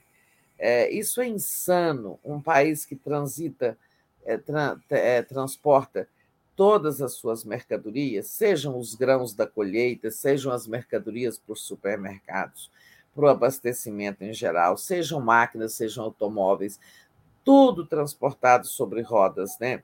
Além de que isso é muito poluente, né? Isso gasta combustíveis fósseis, etc. É, e ontem ele falou né, em voltar a pensar em ferrovias, vamos construir as ferrovias necessárias. Claro que não há tempo para construir todas, mas algumas ferrovias muito necessárias precisam sair. Né? principalmente aquelas que estão é, inacabadas e que têm a ver com o transporte dos grãos, né? Da, do, agronegócio, já que nós somos a fazenda do mundo, né? Então tem que transportar isso de uma maneira mais, é, mais moderna, mais ecologicamente correta, mais econômica, né? Tudo isso. Então, achei que foi uma fala muito completa, né? Sobre tudo ele falou sobre todos os pontos, é, o que vem. Então, ninguém pode dizer assim: ah, o governo Lula só está falando do passado. Não, ele deixou claro que esses 100 dias, nesses primeiros 100 dias, era preciso resgatar o que foi destruído, consertar o que estava estragado e preparar o caminho agora para os próximos quatro anos ou três anos e nove meses. É verdade. E ele, Tereza, fez algumas cobranças também, né? Cobrou alguns ministros a solução para alguns problemas. Quais, quais foram essas cobranças? Pois é, teve ali uma, uma meia dúzia de cobranças é, que é, é, muito é muito próprio do estilo do, do Lula, né? É, lembrou de alguma coisa, é, a gente vê que isso não estava escrito, foram improvisos que ele fez, não estava no roteiro, na fala, né? Mas, por exemplo, quando ele fala, isso é um aceno para a classe média também, né? Quando ele fala das pessoas endividadas, e aí ele fala: Ô oh, Haddad, vamos desenrolar esse desenrola, vamos acelerar isso, né?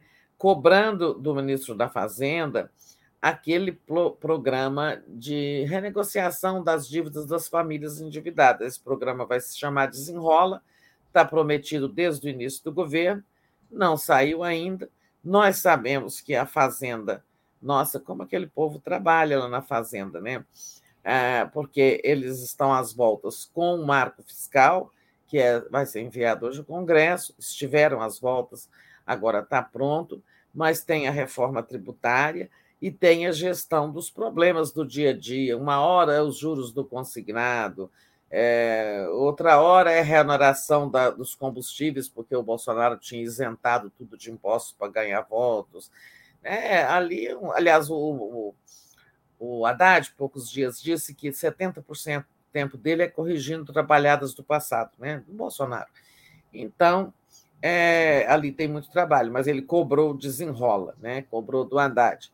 Por exemplo, da ministra da Saúde, né, a, ministra Nízia, é, ele cobrou uma solução para esse problema do acesso aos especialistas.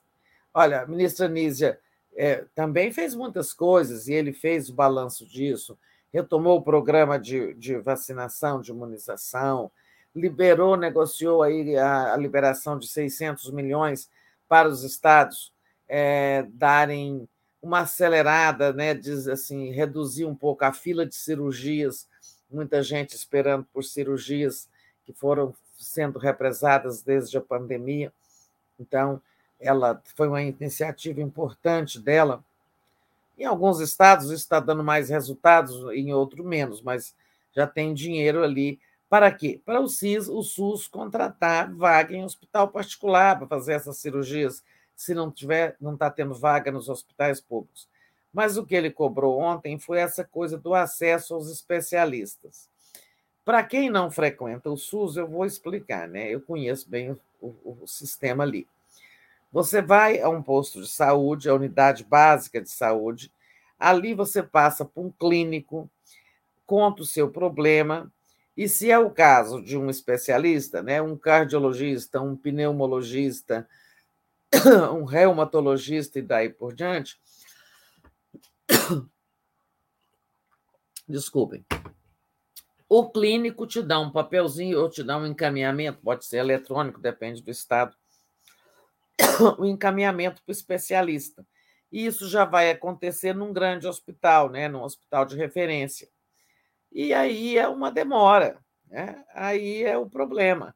Até que a pessoa seja chamada para consulta com o especialista, ou um exame especializado, como uma tomografia, uma colonoscopia, uma endoscopia, esses exames também são muito demorados. Né?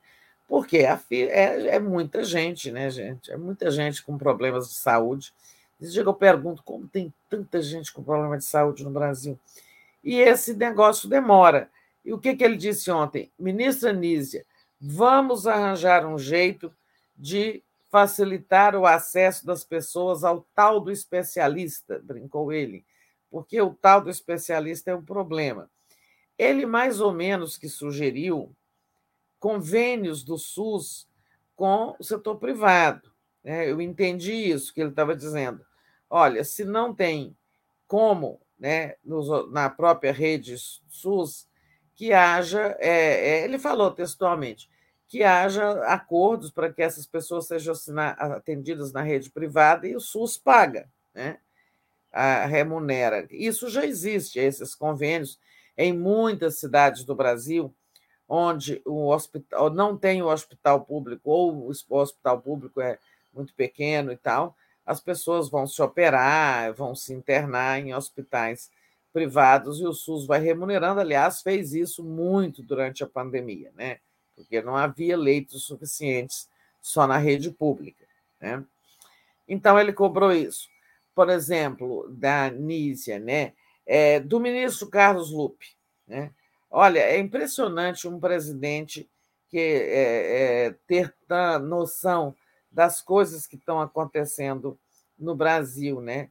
Eu não sei quem são os olheiros do presidente Lula, mas são eficientes, porque é, são problemas que realmente estão acontecendo.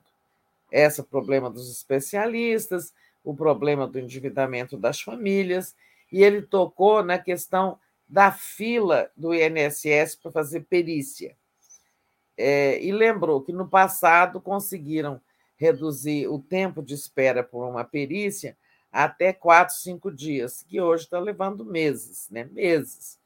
É, por quê? Ou está faltando peritos, né?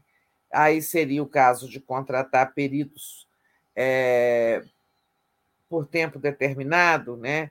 Até que haja um concurso, né? acabar com aquelas. É, o Bolsonaro, o que ele fez foi estimular é, o perito dar negativa de, de benefício, né? Então ele cobrou muito isso lá do Lupe. É, vamos acelerar, encontrar um jeito de acelerar a, a fila, de fazer andar essa fila das perícias.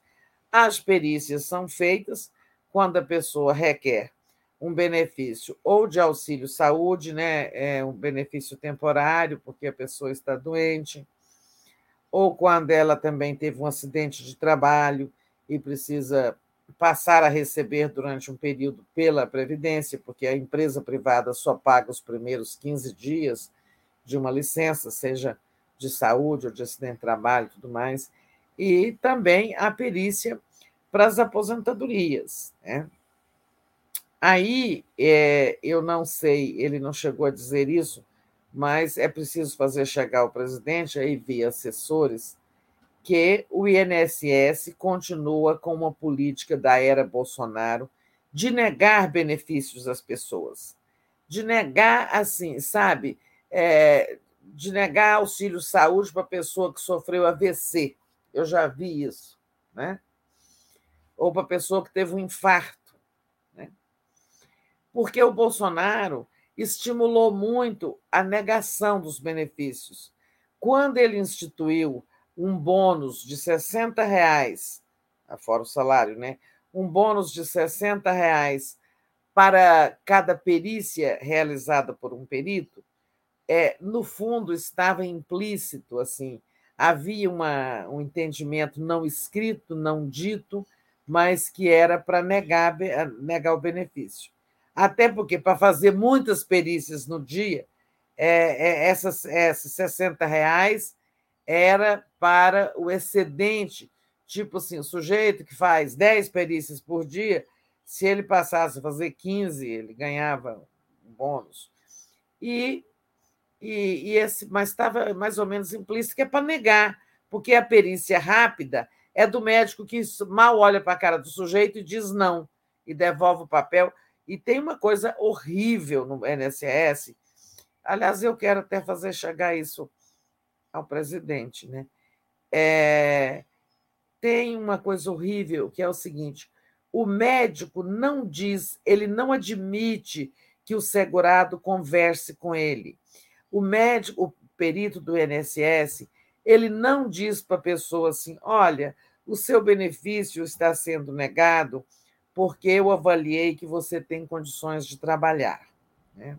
Se for um auxílio saúde, por exemplo. Eu vou deixar você ler as mensagens aí, já que são coisas importantes.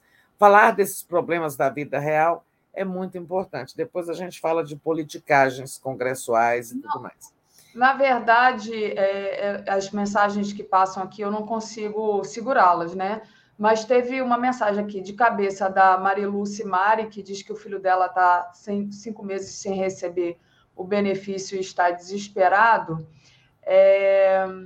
E teve uma outra pessoa que eu não me lembro mais o nome, que diz que o prefeito havia deixado uma, duas UPAs ou uma UPA, quatro UPAs, eu acho. Ah, foi a Eloy, consegui recuperar aqui é, na época do Lula, o prefeito deixou construídas unidades da UPA do primeiro mundo, porém, com a sua saída, elas não funcionaram e hoje é carcaça.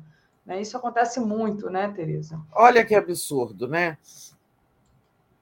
É, é uma unidade de pronto atendimento. O SUS tem três níveis, né? Tem a UBS, que é o que a gente chama de postinho, depois tem a UPA e depois tem o hospital de referência, que é um hospital grande, é, e tudo mais. E atrasos também no pagamento de benefícios estão acontecendo muito.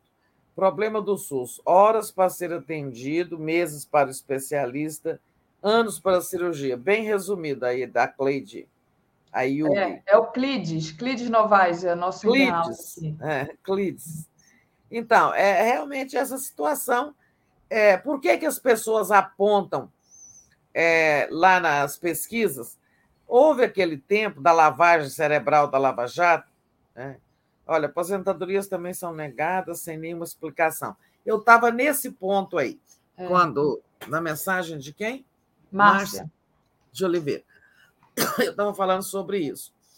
Mas é, eu estava nesse ponto que é uma falta de respeito absurda.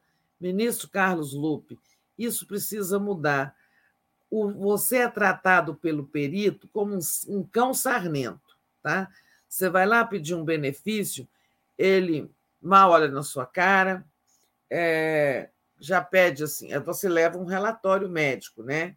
Do médico particular ou do médico da rede pública, todo mundo leva um relatório dizendo, ó, aí ele pega o seu papel ou, ou os exames que você está levando, mal passa os olhos, né? E ele fala, em algum momento ele fala, tá bem, tá pronto, pega, pega o resultado na saída, né? ou é na internet. Atualmente parece que está sendo pela internet. Antigamente você pegava no, na saída do papel, acho que hoje é pela internet. Pega seu resultado. Aí você não pode perguntar, se você perguntar assim, mas o meu benefício foi concedido, ele fala, pegue pela internet. Né? Você não pode discutir com ele, dizer o seguinte, aí digamos que ele fala, não, foi negado porque eu considero que você está apto a trabalhar. Mas o sujeito vai dizer assim: eu, eu gostaria de dizer, mas doutor, minha coluna não me deixa trabalhar. É, eu gostaria que o senhor examinasse minha situação direito. Eu tenho aqui um problema grave, não posso é, caminhar, não posso me abaixar, não posso me locomover, está impossível trabalhar. Ele não ouve isso, tá? E ele não quer saber disso. Ele não está interessado nos seus exames, sabe? É muito difícil isso quem precisa do INSS. É uma humilhação. Tá? Vê ah, essa aí. Regiane Cardoso, meu marido fez uma cirurgia de aneurisma de aorta e teve o segundo pedido de afastamento negado. Só soubemos por carta. Pois é, essas coisas acontecem. Um aneurisma de aorta é uma cirurgia gravíssima, porque o aneurisma de aorta mata em segundos. Quando a, aorta rompe, é a artéria principal do corpo, que distribui o sangue por todo o organismo, né, da parte inferior. É, e quando ela rompe, se o aneurisma rompe, é morte na hora, não há tempo para fazer nada, né, porque o sangue vai todo embora. E tem sorte a pessoa que descobre o aneurisma de aorta antes de uma ruptura, né, como acontece muitas vezes. É uma cirurgia delicada, porque será preciso esperar toda uma recuperação ali dessa grande artéria, a maior artéria do corpo humano. Né? Teve o segundo benefício negado, não sei quantos meses eles deram da primeira vez, é, dois, três, e, e, querem que a pessoa volte, né? volte ao trabalho, está apto ao trabalho. Tudo bem, muitas vezes está apta mesmo, mas assim, a forma como isso é avaliado, a forma como isso é comunicado é muito, muito estúpida, é muito sem compaixão, sabe? Humanizar a Previdência devia ser é, uma preocupação do ministro Carlos Lupe. Tá? É, da mesma forma, é, é, é também os pedidos de aposentadoria. Muitas vezes eles não explicam exatamente, as pessoas às vezes não entendem, é complexo. Tem coisas que melhoraram na Previdência.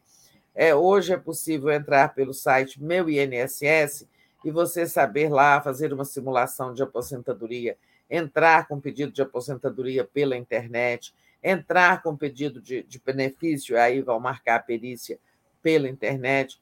Muitas coisas melhoraram, mas a desumanidade ainda é grande. Bom, mas nós estávamos falando, né, Daphne? Era dos recados do Lula, é, cobranças que ele fez. Eu estou lembrada dessa do desenrola, que ele quer para ontem, dessa dos especialistas para a ministra da Saúde, dessa do tempo de espera das perícias. É, teve mais, sabe? Mas eu eu estou me lembrando dessas três, vou ficar só com elas.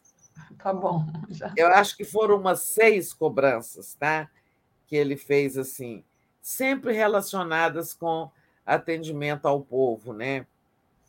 É, mas eu não, eu já me esqueci. É, mas... Eu me lembro dessas também. Ele falou alguma coisa sobre atender também. É... Não me lembro se era no sentido de é, dar acesso a Minha Casa Minha Vida, a, porque ele falou a gente sempre atende aos mais pobres e talvez um, um, o que são pobres, mas não tão pobres, também é. estejam Não, mas eu já, eu já comentei isso, já comentou, né? a classe média, né? Isso. Dizendo que tem que ter casa também para quem ganha três ou quatro salários mínimos, né? É, mas não importa, o que, o que importa é a gente dizer como o presidente governa, esse é o modo Lula de governar, né? É, pode estar sendo transmitido ao vivo, mas ele lembrou de uma coisa, de uma. É um, ele é um bom gestor, Né? Esse é o bom gestor, aquele que lembrou na hora e cobra do gestor auxiliar: olha, veja isso. Né? É. Veja essa aí, você já passou, né? Não sei o que, que é. Deixa eu, deixa eu trazer aqui outras questões, né? É, o Cláudio Negrão, Tereza, sobre os peritos, não pode generalizar. O resultado pela internet evita deles serem ameaçados e até agredidos quando divulgam o resultado. A Elizabeth Coutinho. É, é verdade, pergunta... é verdade. Eu já soube que também tem isso. É, é. é tem essa questão.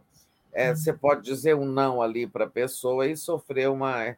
Eu lembro de, um, de, uma história que o sujeito estava de muletas, teve o benefício negado e bateu com a, na cabeça do perito com a muleta.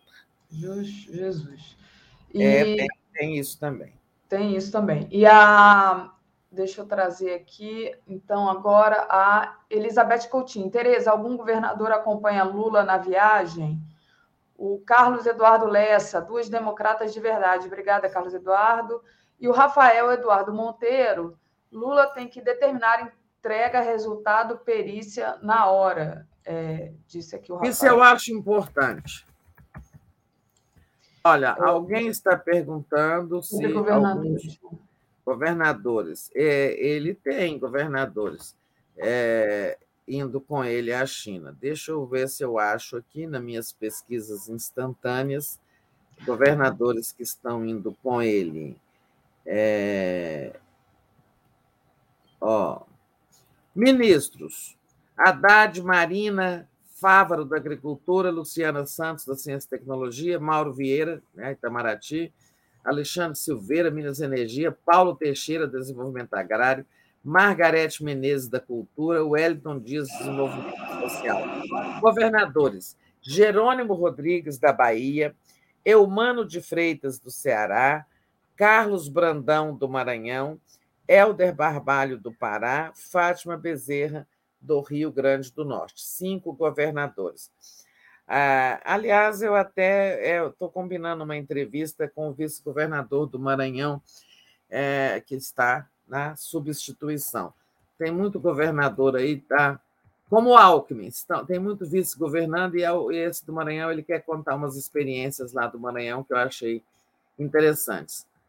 Muitos senadores também, Rodrigo Pacheco vai, Renan Calheiros vai, o presidente da Câmara, Arthur Lira, não vai preferiu ficar em Brasília. É a Lisiane Gama, o Jacques Wagner, que é líder do governo na, no Senado, Confúcio Moura, da Comissão de Relações, da Comissão de Infraestrutura, Augusta Brito, Comissão de Assuntos Econômicos, Irajá Silvestre, Jussara Lima.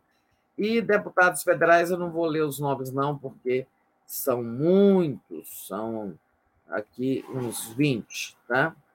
É, mas, assim, os líderes. Olha, o André Janones está indo, nós vamos ter muitos, muitos tweets do Janones lá de, hum. é, da China. A Tabata Amaral está indo, que é fazedora de barulho. A Jandira Fegali, né? É, alguém também, mas o Renildo Calheiros, é, tem outros assim mais novos que a gente não conhece. Bom, respondida a pergunta. Vamos lá, Daphne. Vamos lá. Enquanto você falava, eu é, coloquei aqui o vídeo do Lula embarcando e se despedindo do Alckmin. É, mas já passou, é rapidinho e até é, me desculpa aí porque vazou o áudio, eu queria tirar o áudio e ele abria. Bom, é, hoje, notícia também importante: o Haddad envia o arcabouço fiscal ao Congresso. Né? O relator vai ser indicado pelo Arthur Lira. Né? Então, o líder do governo confia na aprovação, Tereza. Importante é, notícia de hoje, né? É, hoje é um dia muito esperado, né? sobretudo pelo mercado, é, com a, a, o envio do projeto de lei complementar que começará a tramitar pela Câmara. Segundo as minhas informações, é, ele vai começar pela. pela é, desculpa, vai começar pela Câmara, que é o rito normal. É, é, o projeto de lei complementar não é uma medida provisória, nem é uma emenda constitucional, mas exigirá quórum de maioria absoluta para ser aprovado. 257 votos na Câmara. Muito trabalho para o governo. É, minhas informações dizem que o relator será Cláudio Cajado, do PP da Bahia. né? É do PP, mas indicado pelo Lira, é, mas é um homem muito prático. Eu acho que vai, não vai ser um relator, sabe, criador de caso, não, não vai ficar querendo estraçalhar o projeto, fazer mudanças mirabolantes. Acho que, acho que vai ser tranquilo. Ontem nós entrevistamos o líder do governo na Câmara, José Guimarães, ele estava é, muito otimista, achando que vai correr tudo bem. Olha, o governo lá, a Fazenda, fez mudanças de última hora ali no projeto. Eu já comentei muito, né? Assim, não vou voltar aqui, mas resumindo, o marco fiscal, né? Ele prevê que o governo faça é, tenha um déficit esse ano, porque não é possível, é o rombo nas contas deixado do Bolsonaro, é, que ano que vem os déficits seja zero e depois tenhamos superávit de 0,5% do PIB em 25 e 1% do PIB em 26. Mas é, é, para isso, para que haja esse superávit, né, é preciso que a receita cresça, porque o, o projeto tira aquele tampão né, que era o teto de gastos. Ele permite que o governo gasta mais. Ele estipula um piso mínimo de 75%, ou de 75 milhões anuais, mínimo, de investimentos. Permite que a receita cresça, é, a receita não, desculpa, permite, permite que os gastos cresçam acima da inflação é, entre 0,6% e 2,6% é, do PIB. Mas estabelece que o governo só pode gastar, aumentar o seu gasto em 70% do aumento da receita. Então, aumentou um milhão, gasta só 700 mil. Né? O resto sobra para o superávit, que, cujo destino é a redução da dívida, o abatimento da dívida pública, essa coisa explosiva que nós temos, equivalente a 77% do PIB. É como você dever 77% do seu salário, vai sobrar muito pouco para você viver. Né? Então, é, essa era a regra. É, essas são as linhas gerais, do, da, muito gerais, do, do, do, do arcabouço fiscal, assim chamado. Mas havia uma previsão assim de que, se o superávit, por exemplo, é, de 2025 for, for superior ao 0,5%, é, isso iria tudo para investimento. Eles agora botaram uma trava dizendo que só 75% disso vai para o investimento, tem que ficar mais um restinho para o superávit. Quer dizer, uma medida mais fiscalista que talvez vá receber críticas aí da Glaze Hoffman e de setores do PT, não sei. É, mas uma medida que agradou o mercado. É, ou seja, do, do, que passar do superávit, não vai mais tudo para o investimento. Investimento é necessário, sem investimento não temos crescimento, né? É, é claro, mas também a dívida é preocupante, procurando equilibrar as coisas aí, o ministro Fernando Haddad, que foi muito elogiado ontem pelo presidente Lula, né? durante o discurso é, dos 100 dias. Né? Também foi muito elogiado pelo presidente da Câmara, Arthur Lira. Arthur Lira parece estar prometendo ajudar muito na tramitação do ajuste fiscal. Ontem eu até perguntei ao, ao deputado José Guimarães, líder, né? É, olha, dizem aí, tem gente que critica, diz que você é muito próximo do Arthur Lira, que você muito, muito assim, é, alinhado com o Arthur Lira e tal. E ele disse: Olha, o Arthur Lira, por hora, só ajudou. E enquanto ele nos ajudar, sabe, eu dialogo com ele e tal. E o Arthur Lira está prometendo ajudar. Agora, a gente sabe, o Arthur Lira, sempre que pode, ele faz uso da sua força para obter vantagens no governo, favores, etc. Mas eu estou aqui só reproduzindo a resposta do líder do governo.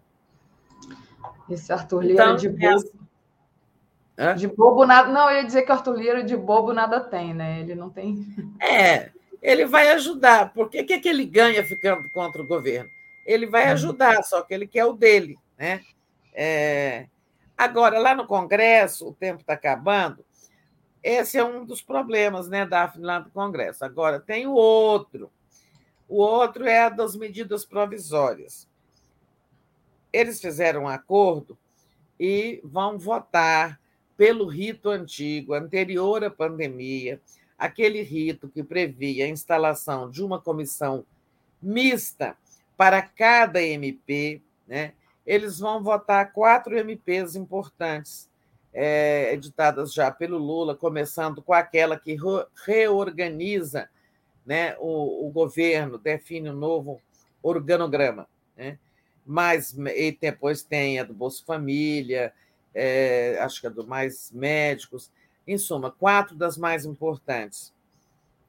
E, e ontem houve, houve reunião, é, hoje, mas não se chegou a um acordo sobre. E depois dessas quatro, né, tem aquele problema. Arthur Lira não aceita que as comissões tenham o mesmo número de senadores e deputados. Ela acha que os deputados são 513 tem que ser três vezes mais número de senadores. O Senado diz que não é assim, que senador tem eleição majoritária e o espírito é da casa bicameral, todos são iguais. Então, continua lá este impasse né, sobre essa questão. Mas essas quatro medidas primeiras, elas vão ser votadas. Hoje vão instalar as tais comissões especiais. É, eu acho que dentro de cinco dias os relatores dessas comissões, que serão todos indicados pelo Lira, ficando o presidente do Senado com a indicação dos presidentes de comissão. Foi um acordo que eles fizeram, né, bem favorável ao Lira, até por sinal, indicar todos os relatores. E isso vai ao plenário. Eu acho que enquanto Lula estiver na China, algumas MPs dessas já serão votadas, e acredito que aprovadas. Eu não acredito que a oposição vá ter força e vá se arriscar, por exemplo, a derrotar uma MP como a do Bolsa Família, por exemplo. Né? Quem é doido de fazer isso? Ninguém vai, eu acho que não. Agora, tem outras MPs que não estão entre essas quatro. Ali tem MP do CARF, por exemplo, que é aquela questão lá da Receita Federal, é uma, uma questão complexa que eu não vou explicar aqui né, até agora, eu nem domino muito bem a CMP do CARF. CARF é um conselho que julga recursos dos é, contribuintes, as empresas principalmente, quando elas sofrem uma multa da Receita ou uma cobrança de imposto, elas vão lá e recorrem. É, e havia uma, uma regra lá que o governo quer derrubar de que a Receita não poderia triplicar, digamos assim. Suma, é uma regra que faz o governo perder dinheiro. Essa MP e outras mais do governo, é, elas vão ser substituídas nas próximas horas por projetos de lei, projetos de lei com urgência parlamentar. Isso é ruim para o governo, é um sinal ruim. O governo não foi capaz de fazer com que dois bicudos né, parassem de brigar, é, não, não conseguiu um acordo, não teve força para impor um rito das MPs, sei lá, porque esbarrou no poder do Lira, esbarrou também na, na, na reivindicação do outro, os dois são aliados, então o governo acabou deixando isso entregue ao Congresso, porque ele não pode tomar um partido, né? Não pode tomar o partido do Lira, nem pode tomar o partido do Rodrigo Pacheco. Então ficou numa situação difícil. Esses alguns projetos vão ser transformados então em projetos de lei. As MPs ficam lá vigorando, mas tramitando em projeto de lei, porque em algum momento essas MPs vão perder a validade. Então, antes que elas percam a validade, esses projetos de lei têm que ser aprovados. Ou seja, tem trabalho para burro ali no Congresso para conseguir salvar essas situações, impedir desfechos é, muito nefastos para o governo, como, por exemplo, a perda de vigência, a perda de vigência de uma medida provisória sem que tenha algo para botar no lugar. E aí é isso que nós vamos ter. O Congresso vai trabalhar, precisa trabalhar muito enquanto Lula vai à China. Verdade. Reginalíssima enviou aqui para a gente o superchat, é, dizendo para você que teve também é, uma observação feita para o Camilo Santana, né? E o Éden Junqueira. O Éden ah, para o Camilo Santana do MEC, né? É. É, mas eu já esqueci se foi sobre segundo grau. Se, é, eu, não, eu, não, eu, não, me lembro o que, que foi o, a cobrança ao Camilo Santana. Também não me é, lembro. Vamos em frente. O Éden Ribeiro Junqueira, o argumento de ameaça não se sustenta para emitir resultado pela internet. É, falando da perícia, né? As sentenças judiciais são ditas na hora e pessoalmente, diz, diz ele aqui. Exatamente, é. é. Você não sai do tribunal sem saber o resultado, né? É. é. Exatamente. E, Tereza, é, para o nosso. Aí, sei lá, encontra-se um meio, você tenha um segurança na sala do perito, né? Uhum. tem câmeras, não sei. Mas é. eu sei que é, é, pode até não ser lá os dois fechados numa sala, sabe? Chama-se um outro funcionário, é, ou então, é, eu não sei, eles têm que saber a solução. Eu sei que você ir lá, sabe, passar por uma perícia, reivindicar um direito seu, saber se sair sem saber se o seu direito foi respeitado ou foi concedido e não ter como, sabe, é claro, tem direito ao recurso, mas você recorre e é do mesmo jeito, né? Eu quero falar muito sobre problemas da vida cotidiana dos brasileiros. É, é isso que faz o governo melhorar, entende? O governo faz o governo melhorar, não são só as ações assim é, difusas, por exemplo, combater o desmatamento, combater uh, o racismo, uh, melhorar a economia, tudo isso é muito importante. Mas são nas pequenas coisas que as pessoas ficam irritadas com o governo. Quando ela fala assim, o governo não dá jeito na fila da Previdência. Entende? O governo tem que dar jeito. São essas pequenas coisas e o Lula tem toda a razão em estar preocupado com elas. Verdade. É, o Ari Rossi disse que as emissoras não divulgam imagens da decolagem. A gente não divulgou da decolagem presidencial, mas a gente divulgou dele chegando no, na é, escada. No pé do avião ali, é. é. Mas, é, Tereza, para a gente terminar aqui hoje, é, a falar sobre o surgimento de mais um bloco na Câmara, né? PP, UB, PS, UB, PSB e PDT. Pois é, o Zé Guimarães ontem nos contou desse novo bloco é, que, e disse até que ele vai ter 190 deputados. Eu acho que acho que o deputado errou nas contas, mas ele disse, acho que não chega a tanto. Mas eu também não tive tempo de checar bancada por bancada.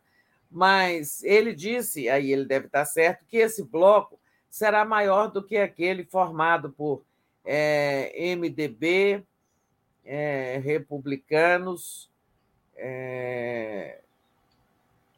Qual é aquele que foi formado outros dias? PSD, é, um bloco com 142 é, deputados. Né? Esses blocos, eles estão procurando, né, é, digamos, fazer valer mais suas posições, estão disputando poder dentro da Câmara. O maior bloco vai indicar presidente de comissão, relatores de matérias, em suma. É, o maior bloco tem muitas prerrogativas em plenário, né? ele pode pedir é, versão de pauta, várias coisas, mas o regimento é muito complexo para a gente discutir aqui, mas o regimento favorece os blocos e tal. Agora, é, eles estão disputando poder, mas eu, eu acho muito bom e concordo lá com o deputado Zé Guimarães, é, que os blocos facilitam, porque nós temos 21, parlament... 21 partidos na Câmara. Se cada um fica sozinho, você imagina, o governo tem que negociar com 21 líderes. Né? Na hora de encaminhar a votação de uma matéria, tem que ouvir a, a explicação o encaminhamento de 21 líderes. Então, nós estamos, no fundo, na prática, enxugando, como se estivesse enxugando o quadro partidário, pela formação desses blocos. Se a gente tivesse, olha, você vai, o parlamento americano tem basicamente dois partidos, né? É, tem lá uns partidos intermediários, mas não tem menor, às vezes né, não tem nem representação no Congresso e tal. O, part... o parlamento inglês tem basicamente dois partidos e um ou dois independentes ali e tal, o, o trabalhista conservador. Você vai em Portugal, tem quatro partidos importantes, na Espanha, idem tal. As democracias funcionam melhor com menor número de partidos. Nós temos 21. Agora, se eles se juntarem em quatro ou cinco blocos, isso facilita tudo, o funcionamento do Congresso, a negociação com o Executivo, etc. E tal. Então, boas-vindas aí a mais esse bloco. É interessante que ele tem dois partidos conservadores, né? É, e dois mais progressistas que são o PSB e o PDT. Né? É, e, e, os outros dois são União Brasil e PP, dois partidos do antigo Centrão se juntando com dois partidos do campo mais progressista. Mas o, o sentido é esse: a, a, assim, enxugar esse quadro partidário. E com aqui encerro, Daphne. Sobe um pouquinho aí para você falar a programação. Só agradecer antes a querida Vera Bocaiúva, nossa amiga aqui do Rio. Mandou um beijo, Verinha. Beijo para ela. E a nossa programação de hoje, às 10 horas, tem Helena e Mário Vitor, né? Os próximos 1.360 dias. Às 11 horas, Giro das 11. Finalmente, militares são intimados a depor sobre o 8 de janeiro. 13 horas tem o programa de travesti, edição especial, currículo queer às 14 horas, América de ponta a ponta. Às 15 horas, o Atushi entrevista o Fernando Horta. Às 16 horas, Estado de Direito. Quais as chances de Bolsonaro se tornar inelegível? 17 horas, revelando. Altíssimas. Altíssimas. Então, às 17 horas, tem Revelando Shakespeare, com Bárbara Novaes. Às 18 horas, Léo Quadrado. 18h30, Boa Noite 247. 22 horas, dia 20 minutos. E 23 horas a live do Conde. Tereza, obrigada. Um beijo para você. Boa continuação. Para você também. Bom dia a todos e todas. Tchau, tchau. Bom dia. Tchau, gente. É de...